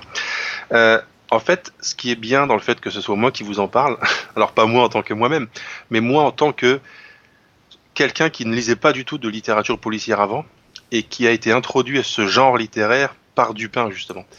Donc euh, c'est pour ça que je dis ça. S'il y a des gens qui nous écoutent et qui ne sont pas du tout familiers de la littérature policière, voire même qui ont un a priori négatif, et c'était un peu mon cas, euh, eh ben, le fait de mettre le pied dans Dupin, ça m'a ensuite euh, mis le pied à l'étrier, et puis j'ai continué avec d'autres euh, grands enquêteurs comme Joseph Joséphin, Rouletabille, euh, bon, ça m'a mis aussi le pied à l'étrier pour euh, Arsène Lupin, même si on avait déjà dit dans l'émission qu'on avait réservé à Arsène Lupin qu'à mon avis c'est pas de la littérature policière, mais plutôt de la littérature d'aventure. Mmh. Mais enfin tout ça, ça appartient un petit peu à la même, euh, meus- la même sphère.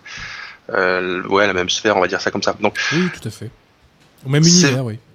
donc voilà, si je fais ce petit, ce petit préambule, c'est simplement pour dire que euh, la littérature policière, ça existe, et que si vous avez un a priori négatif, comme c'était mon cas, les aventures de Dupin, particulièrement les aventures de Dupin, qui plus est, je crois, hein, je suis pas un spécialiste de la littérature policière, mais il me semble que les, les spécialistes considèrent que Poe, Edgar Allan Poe, est l'un des inventeurs, peut-être même l'inventeur du genre policier, je crois. C'est l'inventeur. Alors permettez-moi une rapide, euh, euh, une rapide parenthèse, après je vous rends la parole.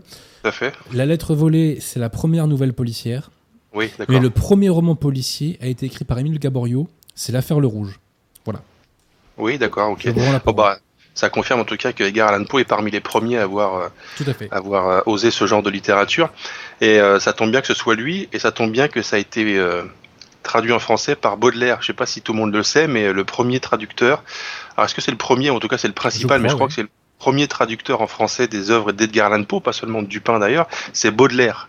Donc quand je parle des, des, des, nouvelles de Dupin autour de moi, je dis ça a été écrit par Edgar Allan Poe, donc c'est pas rien, et traduit par Baudelaire. Donc on a quand même deux espèces de, bah, de sommités euh, du monde littéraire qui se sont attachés à nous, à nous présenter ça. Donc euh, on a un gage de qualité, euh, un double gage de, de, de qualité.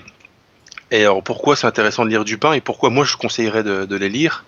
Euh, Pour deux raisons principales. La première, enfin ceux qui, ceux qui ont déjà eu l'occasion de m'entendre sur votre antenne savent que s'il y a quelque chose de très important pour moi dans un livre, dans une aventure, dans c'est euh, sa capacité d'immersion, à nous plonger dans alors une ambiance idéalement, mais quand comme on est aussi des passionnés d'histoire, si ça peut aussi nous plonger dans une époque, c'est parfait.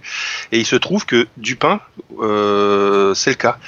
Euh, les aventures de Dupin nous plongent dans une France qui, voilà, encore une fois, n'existe plus. Savoir que les trois nouvelles ont été écrites au cours première partie de la décennie 1840. C'est c'est pas tout, c'est pas tout, c'est pas tout neuf, mais ça nous plonge dans un alors avant le Paris de la Belle Époque, mais euh, qui, qui, qui avait déjà ces, ces allures-là. Et moi, ce que j'ai apprécié, c'est principalement dans la lettre volée. Et comme par hasard, je dis, dis vraiment pas ça pour vous cirer les bottes à mon tour, mais la couverture de votre réédition, c'est justement la scène à laquelle je pense automatiquement quand on me dit du pain. Moi C'est- aussi, c'est- moi aussi. on me dit Dupin, dans un premier temps, je pense.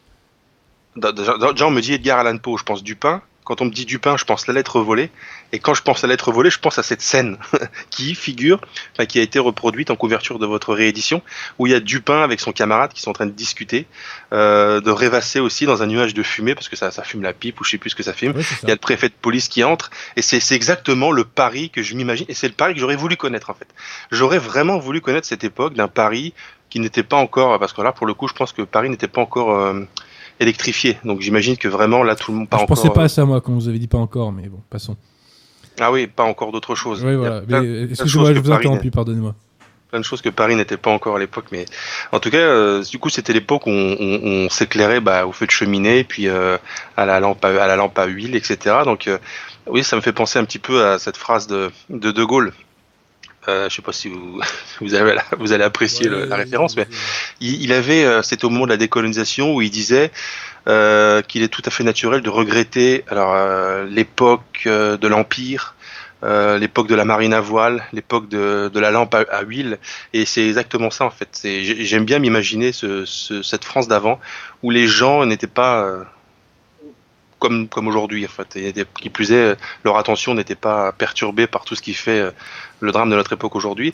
Donc on a cette scène où il y a Dupin euh, avec son, son, son, son ami, mais je ne saurais même plus dire c'est qui exactement Son ami. narrateur, mais je crois qu'il n'y a pas son nom de mémoire. Ouais, c'est- d'ailleurs c'est le narrateur. Oui. Et d'ailleurs je crois qu'on est chez le narrateur. Euh, non, on est chez Dupin. On est chez Dupin. Et, et oui, justement, il y a un élément extrêmement important qui dit on est dans, sa, dans son cabinet de travail ou cabinet de Ouais. lecture, je sais plus. Bah, rien que cette expression, ça me plonge tout de suite dedans. Donc ce que j'ai Ouais, apprécié, c'est que Edgar Allan Poe, en quelques mots, quelques phrases, il a décrit l'endroit, sachant qu'il s'est pas étalé forcément, parce que c'est une nouvelle, donc il faut faire, euh, faut aller assez vite. Mais en quelques mots, quelques phrases, il a réussi, moi, en tout cas, à me plonger complètement dans ce Paris-là. Et euh, j'imagine très bien, en quelques quelques mots, il a réussi à me faire imaginer complètement l'intérieur de cette pièce dans laquelle il se trouve, qui plus est, était complètement embrumé par la, la fumée, etc. Je suis pas du tout fumeur et je suis complètement euh, récalcitrant de tout ce qui est euh, émanation de fumée, etc. Mais pourtant, quand je l'imagine dans cette époque-là, je me dis ça m'aurait pas dérangé d'être euh, intoxiqué par la fumée dans ce contexte-là. Donc ça, c'est une des raisons qui font, qui peuvent faire aimer Dupin si vous aimez la France et si vous aimez l'histoire de France. Si vous êtes un peu nostalgique d'une France qui, a existé, comme j'aime bien répéter, un autre monde a existé. On le retrouve dans la littérature, qui plus est, d'époque. Et donc ça, c'est une des raisons qui peuvent vous faire aimer Dupin. Euh, les aventures de Dupin. C'est écrit, ça se passe en France. hein, les trois nouvelles se passent en France, euh, bien qu'Edgar Allan Poe ne soit pas français. Mais euh, voilà, c'est c'est une, une plongée, une immersion, une fois de plus, dans dans un temps passé, euh, qui est réconfortant et qui nous rappelle que quelque chose d'autre a existé, qui était plus beau euh, que ce que nous avons aujourd'hui. Mais c'est pas c'est pas tout évidemment. L'autre grande raison, c'est que bah, c'est de la littérature policière. Ça veut dire que il va y avoir tout ce qui fait bah, la, la caractéristique d'un récit policier, c'est-à-dire euh, une situation qui paraît inextricable, compliquée, qui va aboutir à un dénouement vers lequel on va aller progressivement. Et euh, ce que Dupin fait très bien, enfin oui Dupin, enfin Edgar Allan Poe fait très bien, c'est nous amener à ce dé- dans les trois cas de les trois nouvelles, de nous amener progressivement à ce dénouement, c'est-à-dire de ne pas poser une ambiance et puis de tout nous, ça vient progressivement, donc on est vraiment pris dedans. C'est typiquement le genre de littérature où vous avez constamment envie de tourner la page suivante pour voir ce qui se passe derrière. C'est très difficile. Il y a des romans, on se dit bon allez, je, je mets mon marque-page, je, je continuerai demain, etc. Ce genre d'aventure, ça se vérifie ensuite euh, dans les Rouletabille, ça se vérifie aussi euh, dans les Lupins d'ailleurs. C'est extrêmement difficile de reposer le livre quand on a mis le nez dedans. Quoi. C'est, c'est Oui. tellement immersif d'une part et c'est prenant parce qu'on se dit qu'est-ce qui se passe? Et qui plus est, on est entre guillemets mis au défi par le génie euh, du narrateur ou alors en tout cas par le héros. On se dit est-ce que lui va réussir? Parce que moi en tant que lecteur je comprends rien à ce qui se passe. Comment on a pu en arriver là? Euh, Une des trois nouvelles en particulier, enfin je sais pas si vous vous souvenez, c'est euh, c'est le double assassinat de la rue Morgue. Oui, oui, oui. Celle-là, le, le dénouement, je vous, euh, vraiment, même si vous avez l'habitude des séries Netflix avec des cliffhangers à la fin, euh, Alors, etc. je Petite dire, parenthèse, Jonathan, je précise que Double Assassinat dans la rue Morgue, c'est le même type d'intrigue que le mystère de la Chambre jaune. C'est-à-dire que c'est euh, un meurtre euh, en- dans un lieu clos. Et Ouais, on- ne sait fait. pas comment l'assassin est entré et comment il est sorti. Voilà. Oui, c'est vrai. Et c'est même aussi, mais malheureusement, je vais, je vais, je vais, je vais compléter ce que vous dites, mais de manière in- incomplète finalement, parce que c'est, également euh, le, le principe de narration d'une nouvelle de Maurice Leblanc euh, mettant en scène Arsène Lupin, mais dont j'ai oublié le nom. Donc c'est un peu embêtant. Oui, Euh, c'est embêtant parce que moi je vois pas laquelle à, laquelle vous faites allusion pour le. c'est- embêtant, mais si vous me laissez deux petites secondes, allez-y, allez-y, on est entre nous là. je vais vous la retrouver, euh, parce que j'ai, j'ai Il pris. y a un meurtre pas de de- chambre close dans un Lupin. Euh, non, non, non. Alors c'est pas dans. Non, non. en fait, Ah voilà, parce que dans Lupin, je, vois, je vois pas du tout. C'est pas, c'est pas, c'est pas ce genre, euh, c'est pas ça en fait. Mais il se passe quelque chose. On comprend pas comment ça a pu se passer, mais, mais quand on, quand on apprend qui a fait ça, on comprend tout en fait. Vous voyez ce que je veux dire ou pas? Écoutez, non. Mince. Bah, franchement, relisez celui-là. Et là, il faut absolument que je retrouve. Bon sang de bonsoir. Euh, Arsène Lupin. Bon bref, je, vous- je vous le redirai tout à l'heure dans le chat, en Ouais, fait, pas parce que je vais rechercher après. Euh, donc ce, qui est, ce que je voulais dire, c'était que c'est euh, le, le héros, le narrateur, c'est souvent le cas dans la littérature policière, euh, ben, met le lecteur au défi. Comme je disais, le lecteur oui. ne comprend rien de ce qui se passe. On se dit, euh, tout est fait pour que le lecteur progresse aussi euh, vers le dénouement, mais évidemment, le narrateur, le, le héros est toujours plus intelligent que le lecteur, donc il arrive toujours aux conclusions avant nous. Qui plus est, l'auteur, donc là on parle d'Edgar Allan Poe, est assez intelligent pour nous mettre, sur, mettre le lecteur sur de mauvaises pistes ou sur des choses on comprend pas comment on arrive là. Il y a vraiment des situations où on se dit c'est impossible, c'est inextricable. Finalement, on arrive à trouver une issue. Donc c'est, si je dis ça, c'est parce qu'en fait c'est intellectuellement parlant, c'est excitant en fait. Il y a une excitation Ouais, intellectuelle. C'est comme euh, une chasse au trésor en fait. Et puis à, à la fin, on trouve le trésor, on se dit mais bien sûr, c'est- tellement magnifique, c'est tellement beau, c'est tellement bien fait, c'est tellement bien pensé. J'y avais tellement pas bien pensé. On prend une claque à chaque fois et puis on prend une leçon. Donc c'est aussi euh, intéressant du point de vue de l'intelligence parce que prendre une leçon, euh, quasiment littéralement, bah, ça élève notre intelligence puisque Et surtout que le, le raisonnement de Dupin est extrêmement euh, rationnel. oui, tout à fait. C'est assez, assez souvent le cas d'ailleurs. On, bah, j'ai, j'ai pas, je suis pas non plus un expert ayant embrassé toute la littérature policière, mais il me semble que c'est quand même euh, la particularité de la plupart des héros de la littérature policière, c'est d'être assez terre à terre et rationnel justement. Alors, plus ou moins, parce que bon, moi j'aime bien Hercule Poirot, mais des fois Hercule Poirot, on comprend pas trop comment il arrive à sa conclusion, vous voyez. Ah d'accord. Alors Oui. que. Je connais euh, moins moi. Poirot. Poe, euh, c'est vraiment euh, chirurgical. Et d'ailleurs, au tout début de Double Assassinat dans la rue Morgue, il y a un passage absolument exceptionnel où il compare les jeux de dames aux jeux d'échecs. Et il explique Oui. qu'en fait, le jeu de dames nécessite beaucoup plus d'intelligence que le jeu d'échecs. Contrairement aux apparences. Voilà, contrairement aux apparences, parce que le jeu d'échecs, en fait, on peut feinter avec des règles, euh, voilà. Alors que euh, le jeu de dames, comme il y a très peu de coups possibles, il faut faire preuve d'une imagination beaucoup plus grande pour déborder son adversaire. Voilà. Et donc, il, il fait l'éloge de mémoire de l'intelligence à déployer dans le jeu de dames. Oui, oui, oui, tout à fait. Je vous ai coupé, pardonnez-moi. Eh bien, euh, oui, c'est vrai. Du coup, j'ai oublié ce que je disais. Non, mais je parlais du fait que ce genre de littérature, ce genre de, de récit euh, fait travailler notre intelligence. Et en fait, en deux temps, durant le dé- déroulement de l'intrigue, ça fait travailler notre intelligence parce que le lecteur, en fait, euh, en fait, est un, téléspe- est un spectateur de ce qui se passe, mais on a, on a envie d'être de parti pris, on a envie de, de- de comprendre ce qui se passe, de le comprendre en même temps que le, le héros ou le narrateur, voire même quand on a un ego, euh, on, aimerait bien comprendre avant le, le héros. J'imagine que moi, j'ai pas lu encore euh, euh, Hercule Poirot, mais j'imagine que quand on se prend bien au jeu, on aimerait, on serait fier d'avoir trouvé le coupable avant Poirot, par exemple. Sauf que, évidemment, dans ces cas-là, tout est fait pour que le héros euh, le remporte avec nous. Mais en tout cas, durant tout le temps de l'intrigue, on fait travailler notre intelligence, on essaie de comprendre l'intelligence rationnelle. Vous avez la situation, elle est, posée, elle est ainsi. Si on en est arrivé là, c'est qu'il s'est passé des choses. Mon intelligence va devoir me dire ce qui s'est passé pour qu'on en arrive là. Donc c'est intéressant. Et à la fin, on apprend euh, la réalité de ce qui s'est passé. Très souvent, le lecteur se dit bon bah en fait, euh, malgré ma grande intelligence supposée, je croyais, mais en fait, compte, je m'étais complètement gouré. Donc tout le long du récit, on fait travailler notre intelligence. À la fin du récit, on apprend le dénouement et on est élevé intellectuellement parce qu'on prend une leçon par l'enquêteur, euh, en l'occurrence ici c'est Dupin. Donc je pense que c'est intéressant parce que ça se passe en France dans une époque qui est assez bien retranscrite. C'est écrit par un par quand même une plume euh, assez réputée. Je pense que dans la littérature anglaise, euh, Edgar Allan Poe fait figure de, de haut du panier. Il, est, amé- Traduit. il est américain, euh, La littérature anglaise, je voulais dire en anglais. ouais, anglo-saxonne. Ouais, ouais. Euh, mais c'est vrai que je, je- il est américain alors oui, bien sûr qu'il est américain. Autant pour moi, je vous ai, je vous ai encore interrompu. Non, non, mais euh, c'était pour dire quelque chose de vrai en plus, parce que Ouais, je voulais dire en anglaise, mais il est possible que j'ai pensé qu'il était anglais. Je sais pas pourquoi d'ailleurs. Pourquoi j'ai pensé ça? Oh, peu importe. Peut-être parce qu'on parlait de Poirot et que Poirot. euh, Alors Poirot est belge, mais Et il est belge, mais ça se passe à Mais Londres, ça se euh, passe chez les Anglois, effectivement. Ouais, voilà, c'est ça. Bon, en tout cas, voilà. Si vous voulez deux raisons principales de vous lancer dans le Dupin, d'abord, ça va pas être très chronophage. C'est trois nouvelles.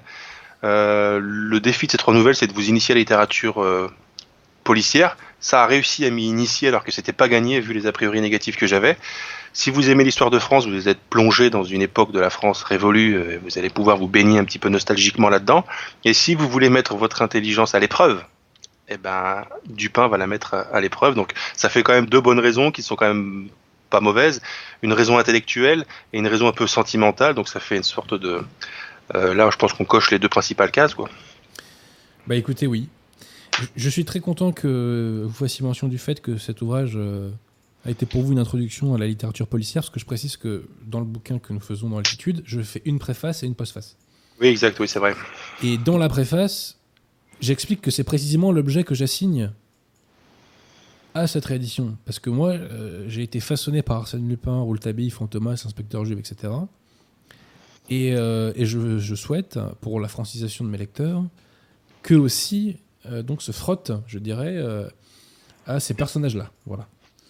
Euh, donc, euh, bah écoutez, si ça fonctionne, euh, j'en suis vraiment, vraiment très heureux. Alors, dernier point aussi qu'on devrait soulever, c'est l'humour. C'est-à-dire qu'il Oui. y, a- y y y y des fois des petites piques d'humour assez drôles, assez fines. Ça fera sans doute pas rire ce que j'appelle moi les, les impubères du, cerveau. Ouais. Mais il y a un humour très fin que j'aime beaucoup dans Poe. Par exemple, euh, à un moment, le, préfet est dépeint euh, comme un imbécile, objectivement. Oui. Et à un moment, euh, il parle de- du voleur de la lettre. Et il dit c'est un fou, il est poète. Euh, et il dit, je crois, il emploie le mot bizarrerie. Voilà. Et euh, Poe fait dire au, narra- au narrateur que euh, le, le préfet appelle bizarre ce qui est au-delà de la compréhension, ce qui Oui. fait qu'il évolue dans un, euh, je sais plus, dans un océan de bizarrerie ou je sais pas quoi, un truc comme ça. Ouais, ouais, ça, ça me dit quelque chose. Ouais, Il y, a- il y a un truc comme ça, mais qui m'avait fait marrer. enfin, Mais il y en a plusieurs comme ça, des petites piques comme ça, assez, euh, assez, assez drôles. Et, euh, et c'est fin, quoi. C'est intelligent. Oui, c'est un humour fin, un, hu- un humour un peu intelligent. C'est vrai que c'est pas le genre d'humour où Dupin va dire au préfet de police euh, Monsieur le préfet, tirez sur mon doigt. C'est pas ce genre d'humour. Non, en effet, oui. Alors, à tout hasard, est-ce que vous restez avec nous pour quelques questions, Jonathan Sturel? Bah, si vous voulez, je suis là en tout cas. Alors, Victoire, à tout hasard, est-ce que nous avons des questions? Euh, non, je n'ai pas de questions, mais euh, merci à Toufti euh, 8538 pour son don. Alors, moi, je suis choqué que Jean RSA. Jean RSA n'a pas fait de don, Victoire euh, Pas de. pas Jean RSA. Jean RSA Qu'est-ce qui se passe là? Pas très sérieux, ça. hein Est-ce que Adrien, dont j'ai oublié le nom, euh, qui avait volé la carte, est en prison? ouais. Il est en prison ou pas encore? Non, mais il a fait des dons. Non il a fait des dons. Ah, apparemment, il a pas dû se faire prendre. euh, Pas encore. Il a pas dû se faire prendre, non, tout à fait. Non. Donc voilà. Alors, euh, puisque vous êtes là, mon, cher Jonathan, qui a plus de questions, euh, je- j'en profite pour vous remettre la pression euh, face à la France entière, parce que vous connaissez le succès maintenant. euh. Le monde entier même. Voilà, oui, tout à fait. Euh, moi, je, pour vous pousser, pour vous pousser à écrire davantage, toujours plus, de la littérature, des essais, que sais-je, que sais-je. Ouais, c'est vrai. Les gens, les gens comptent sur vous. Ouais, ouais, tout à fait. Non, mais c'est prévu en fait. C'est prévu. Je pense que là, ça fait partie de mes résolutions 2020. Ah bah, for- formidable. Ouais, c'est des résolutions que j'ai l'habitude de prendre euh, à peu près tous les ans à la même époque. Et elles sont tenues. bah, faut croire que non, parce qu'il faut que je les reprenne à chaque fois. Donc, euh, Non, mais là, c'est en bonne voie, là, je vous rassure. Bon, bah écoutez, a- c'est très très bien parce que nous avons besoin de plumes françaises. Nous avons Il y a un besoin- roman sur, euh, il y a un roman sur le sur l'établi là, Ah bah formidable. Qui est en cours, en cours d'écriture. En début d'émission, vous, ça vous, vous ne l'avez pas vu, mais j'ai évoqué le fait que euh, je cherchais à véhiculer un maximum de valeurs saines, de choses saines, Oui. parce que euh, les galaxies dans lesquelles euh, nous sommes confrontés, malheureusement, véhiculent, elles, des, souvent des valeurs malsaines. Et ma foi, bah, écoutez, le plus il y aura de, plu- de plumes, mieux cela vaudra. Donc, euh, comme je sais moi que vous avez une belle plume, Oh. parce que, parce que déjà, vous avez, vous avez déjà fait un livre, alors je ne l'ai pas lu, mais vous avez fait de nombreux articles. Vous Ouais. faites des posts Facebook qui parfois sont des mini-articles, Ouais, c'est vrai. Certains sont un peu longs. Ouais. mais c'est pas grave, hein, tant qu'il y a de la pas grave. profondeur et du niveau, il n'y a pas de souci. Euh, et euh, et j'ai même lu euh, d'autres de vos textes que vous m'avez envoyés. Voilà, je- j'en dis pas plus parce que c'est. voilà. Ouais. Alors, je précise aussi que nous allons essayer de faire maintenant, enfin, je vais essayer de faire deux émissions par mois, donc un rendez-vous de la réaction classique, et avec Jonathan Sturel, nous ferons un rendez-vous de la littérature. Voilà. Le dernier rendez-vous de la littérature a été un franc succès, pas forcément en termes de vues, c'était un succès raisonnable en termes de vues, mais ça a été un succès en termes de qualité, en termes de qualité française, et en l'espèce presque de qualité catholique. Euh, on a atteint les objectifs que j'espérais. Voilà. C'est- C'est-à-dire tout simplement mettre du niveau. Quoi. Voilà, mettre du niveau. Et on n'est pas obligé toujours de, rabaisser le niveau avec des chiffons rouges divers et variés pour faire des vues. Voilà.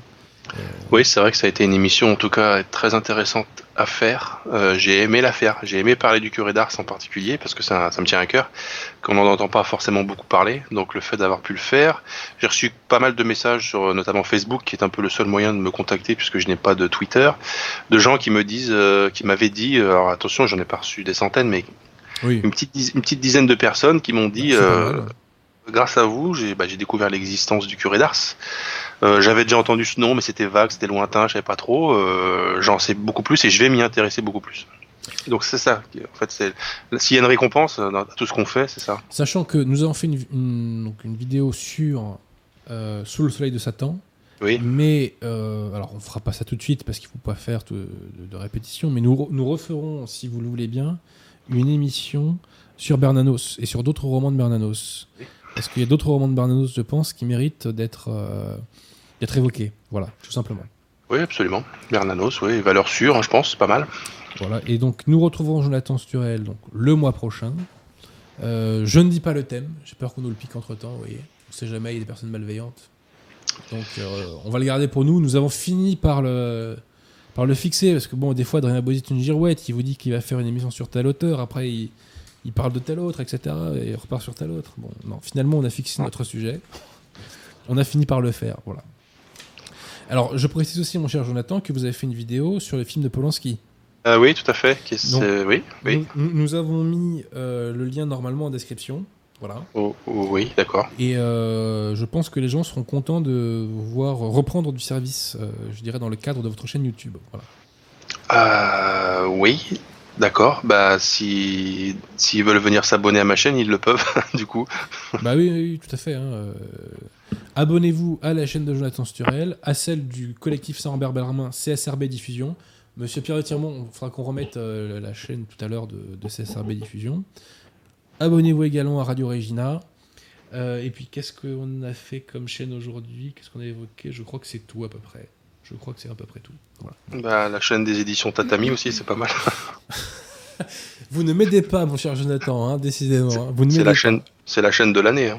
C'est vrai, c'est vrai, c'est la chaîne de l'année. Alors, c'est pas tout à fait édition Tatami d'ailleurs, je crois, le nom. hein, mais bon. Ouais, le, le nom- est un peu plus long, mais Voilà, voilà, tout à fait. Euh, bon, bah, est-ce qu'on a encore des ultimes questions à tout hasard, ma chère Victoire? Euh, oui. Euh, J'arrive. Non, non, vas-y, prends ton temps. Prends ton temps, on est là avec Pierre de Tirmont, avec Jonathan Sturel, tranquille. Alors merci à Poupetto88 euh, pour son don. Un débat à Bozy Hilar serait indispensable pour clarifier les choses entre guillemets. Sur quel sujet? Les choses entre guillemets. Moi, je vais vous dire sur quel sujet, sur la question juive. Parce que Mhm. la question juive possède le cerveau des gens. Voilà. Mais bon, avant de parler de la question juive, les gars, soyez catholiques en état de grâce, quoi. Voilà. Maintenant, sur la question juive, lisez euh, l'entrée des Israélites dans la société française d'Isabelle Eman. Voilà. Euh, il fait le tour de la question euh, sur le magistère, sur le rôle eschatologique qui reste encore euh, aux populations juives, euh, sur l'histoire euh, de l'Église et du magistère, etc. Enfin, vraiment, il- c'est l'ouvrage euh, le plus complet à ma connaissance euh, sur cette question-là. Voilà. avec comprendre l'empire, non? Euh, non, non, non, s'il vous plaît, de grâce, de grâce. non. Comprendre de pire. Comprendre de pire. ouais. Non, non, Empire. ouais. Euh, vous me clashez là, Jonathan, ce soir. Oh, non, Euh, non, là, non. euh, deux fois en 5 minutes là, enfin en deux minutes là. euh, c'est pas sympa. Hein. Une troisième fois, parce que sinon. Mais ceci dit, sur la question juive aussi, dans mon livre sur les Gilets jaunes, j'ai ma leçon numéro 14, réquisitoire contre le complotisme, où je fais une mise au point, mais je pense définitive sur cette question. Ou peut-être pas définitive, mais en tout cas qui apporte un très grand nombre d'éléments, notamment d'un point de vue magistériel, d'un point de vue magistère de l'Église. Et euh, je pense que c'est utile pour apaiser les esprits. Parce que la question juive a rendu beaucoup de gens complètement tarés, il faut le dire. hein. Oui. D'un moment, Ouais, oui. euh, voilà. Euh, et beaucoup de gens n'arrivent pas à avoir une approche équilibrée de la question. Voilà. Et ben, le magistère de l'Église nous offre une approche équilibrée de la question. Voilà. Donc, comme d'habitude, le magistère a raison. Voilà, tout simplement. Qui, qui plus est, si vous me permettez un petit mot là, euh, parler de la- parler de l'affaire Dreyfus sans justement exciter euh, euh, les obsédés de la question juive, c'est- vraiment difficile parce que suite à la vidéo que j'ai publiée euh, et surtout suite à quelques publications Facebook justement que j'avais faites là, ces dernières semaines, euh, enfin ces derniers jours, surtout sur sur l'affaire Dreyfus, c'est vraiment très difficile de, de parler. De par... Ça a coupé Non, non, on est là, on est là. Ah. C'est très difficile de parler de l'affaire Dreyfus sans se faire répondre que Dreyfus était coupable parce qu'il était juif quoi. Moi si je veux Ouais, que ce qui est complètement débile. ouais. c'est c'est vraiment pas moi franchement euh, mon approche de l'affaire Dreyfus c'est pas du tout de dire parce qu'il était juif il est forcément coupable. Euh, il est évident que les Dreyfusards ont voulu faire croire que s'il avait été condamné à tort c'est parce qu'il était juif. Faudrait pas Ça, c'est une faire l'erreur l'erreur inverse Bien qui sûr. consiste à dire que, au contraire, parce qu'il était juif, il est forcément coupable. Enfin, c'est vraiment compliqué l'affaire Dreyfus. Et bah, je pense que c'est quelque chose que je ne vous apprends pas. C'est vraiment difficile. Le dossier en lui-même, probablement que du point de vue strictement juridique, après tout, ce n'est qu'une, euh, une- voilà, une consultation de pièces, euh, pièce contre pièce, etc. Donc, on doit pouvoir voir le bout assez facilement et correctement du dossier juridique à proprement parler, mais c'est surtout euh, tout ce qui est politique et qui entoure l'affaire Dreyfus, quelles étaient les forces en, en, en présence, euh, quel genre de forces s'opposaient les unes aux autres, pour quelles raisons, etc. C'est surtout ça qui est très difficile à, à, à faire comprendre. Je Tout dire, à comprendre, non, mais à faire comprendre à ceux qui veulent à tout prix que, voilà, enfin, c'est. Mais, Je pense que le- euh, le- le moi- système- moi, je- système je- fait, euh, Excusez-moi, je vous ai coupé, pardonnez-moi. Non, je dis l'historiographie académique. Justement, je ne dis pas l'historiographie officielle, parce que je sais que l'utilisation du mot officiel vous fait tout de suite passer pour complotiste. J'aime mieux dire l'historiographie académique. L'historiographie académique a réduit toute la complexité de l'affaire Dreyfus, tout, tout l'avant-affaire Dreyfus, et qui aboutit à l'affaire Dreyfus, et tout ce qui s'est passé après pendant des dizaines d'années, à la seule question juive, à la seule question de l'antisémitisme, comme si c'était réductible à, cette- à ce seul aspect. Je pense que non, mais c'est vaut dans les deux sens. Ça veut dire que euh, ceux qui veulent à tout prix que Dreyfus soit coupable parce qu'il était juif et que ça les intéresse de voir un juif coupable de quelque chose, moi honnêtement, c'est pas la piste euh, vers laquelle je vais les lancer. Bah, je vais vous dire, la question juive euh, sur les réseaux sociaux est une matière inflammable. Voilà. Oui, bah de toute façon, Et, euh, la formule que j'ai, en fait, parce qu'en fait, ce qui a possédé le cerveau des gens, c'est ce que j'appelle moi le judéocentrisme. Voyez C'est-à-dire toujours revenir à cette question, même quand c'est pas forcément euh, opportun de le faire ou que ça n'a aucun sens de le faire d'un point de vue des éléments du dossier. Bon. Et euh, dans mon ouvrage sur les gilets jaunes, euh, je désintègre magistère de l'Église en main ce travers intellectuel, parce que c'est un travers intellectuel. Voilà. Et je note que quelqu'un comme Hervé Rissen, qui a beaucoup écrit sur la question juive, est critique du judéocentrisme. Et critique du judéocentrisme. Oui. Bah, Donc, en fait, si euh, vous voulez, la, la question juive, c'est l'un des éléments constitutifs du, du- de, de la grande aventure intellectuelle humaine, mais c'est pas le, enfin, c'est c'est pas la, la cause unique de tout. Disons que ce n'est pas l'aspirateur qui aspire toute la réalité autour de lui, voilà, tout simplement. Oui, voilà, c'est ça. C'est pas. euh, Parce que sinon, expliquez-moi le rapport entre la question juive et les invasions mongoles, quoi. Vous voyez Bon, c'est. euh, ah, bah, Bref. Mais euh, voilà, il y a autre chose que ça dans la vie, les gars. hein. Euh, Il y a la littérature, il y a l'histoire, euh, il y a le magistère de l'Église, donc de grâce, quoi. De grâce. oui, il y a, d'autres choses que ça. Parce que ce qu'il faut bien comprendre, c'est que le complotiste, d'un point de vue général et d'un point de vue plus particulier, le complotiste judéo- judéo-centré, en réalité, est un religieux. Le complotisme, c'est une mystique. Ça, c'est un truc que j'ai mis du temps à comprendre parce que moi, au début, j'essayais de discuter face à ces gens-là, euh, argument contre argument, euh, raison contre raison. En fait, non, on parle pas à des gens raisonnés. On parle à des mystiques qui plaident des dogmes. Vous voyez Euh, Et euh, voilà, donc euh, bon. Ce passage de mon ouvrage sur les Gilets jaunes, c'est vraiment la dernière main tendue et la dernière chance que je leur donne pour recouvrer la raison, si je puis dire. S'ils la prennent pas, au bout d'un moment, euh, ça s'appellera la sélection naturelle. Voilà. Est-ce qu'il y a d'autres questions, euh, ma chère Victoire? Euh, des dons. Merci à Adrien bif. Gallien pour euh, son don. Et il nous dit Ah. MDR.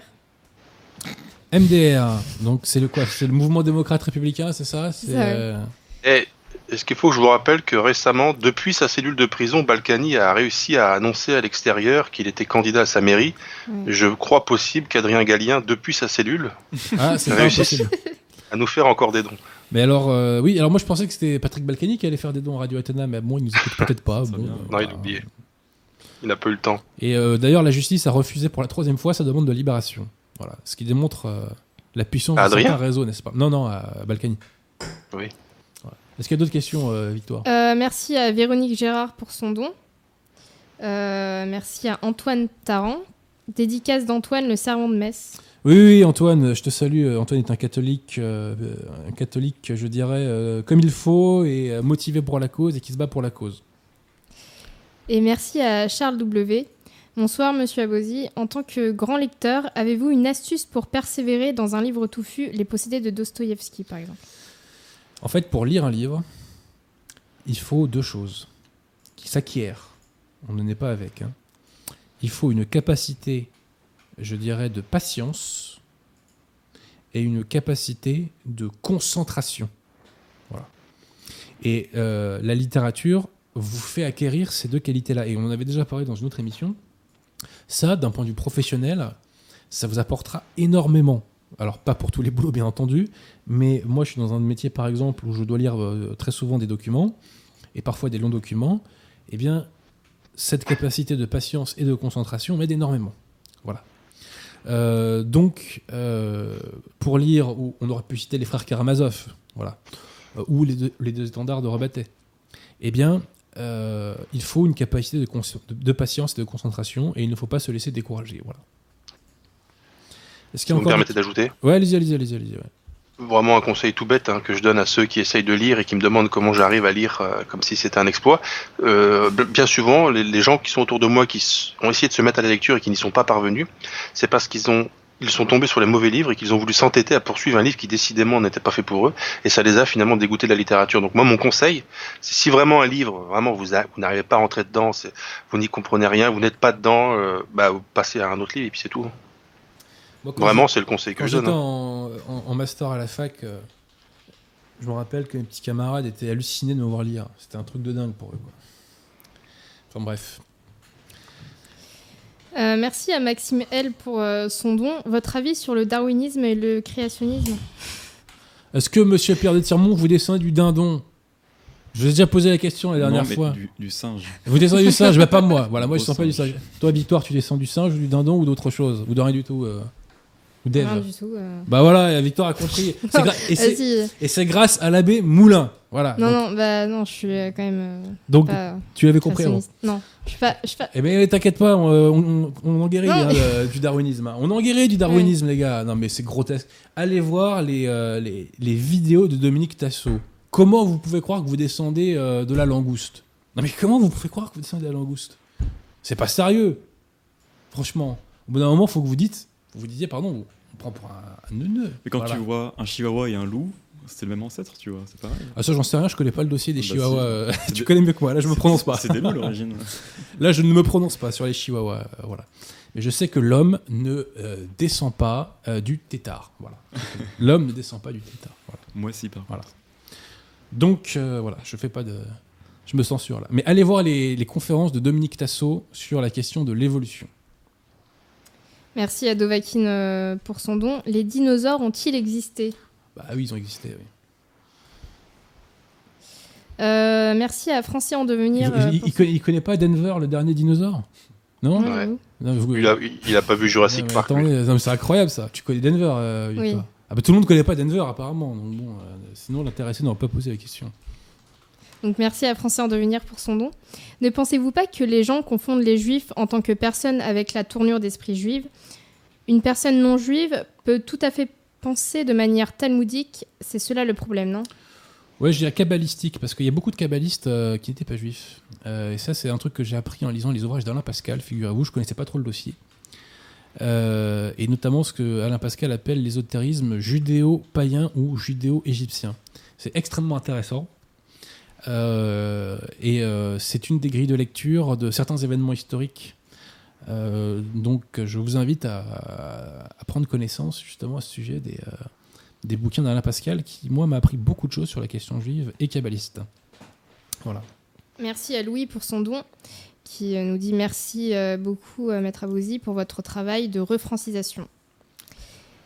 J'ai l'impression que c'est toujours les mêmes qui lâchent du pognon, là. hein. Euh, Je veux pas dire, mais. euh, D'ailleurs, un nouveau don euh, d'Adrien Gallien qui dit euh, Monsieur, et Ba- euh, Monsieur Balkany et moi saluons Monsieur Sturel. voilà, c'est gentil. Alors, Jean RSA. Ils sont voisins de cellule en fait. Jean RSA, là Il doit dormir. Non, mais c'est pas possible, là. C'est pas possible, Jean RSA. là. Enfin, bref. Ouais. À tout hasard, est-ce qu'il y a d'ultimes questions, Victoire? Euh, non, désolé. Bon, bah écoutez, on va s'arrêter là alors. Est-ce que vous avez un dernier mot, euh, comme euh, chez Jean-Pierre Foucault, euh, euh, Jonathan Sturel? Ouais, j'en ai deux. Bah, Deux. Allez-y, allez-y, allez-y. En fait, tous les deux sont très courts parce que comme on vient de, enfin, notre ami Victoire vient de lire un commentaire qui utilisait le mot refrancisation, ça m'a rappelé que les aventures de Dupin, malgré que ce soit écrit, écrit, écrit par un auteur qui n'est pas français, bah, participent de la refrancisation. Tout à vrai. Euh, C'était vraiment. Et le deuxième mot euh, de la fin, qui est beaucoup plus important que le premier, et beaucoup plus important que tout ce qu'on a dit jusqu'à présent, c'est fondamental. Ne diffusez pas la carte. Ouais, ouais, ouais, faut pas diffuser Surtout la pas. carte. Surtout pas. Faut pas diffuser la carte, ouais. Surtout Ouais, pas. Tout à fait. tout à fait, tout à fait. Bon, bah écoutez, on va s'arrêter là alors. Allez.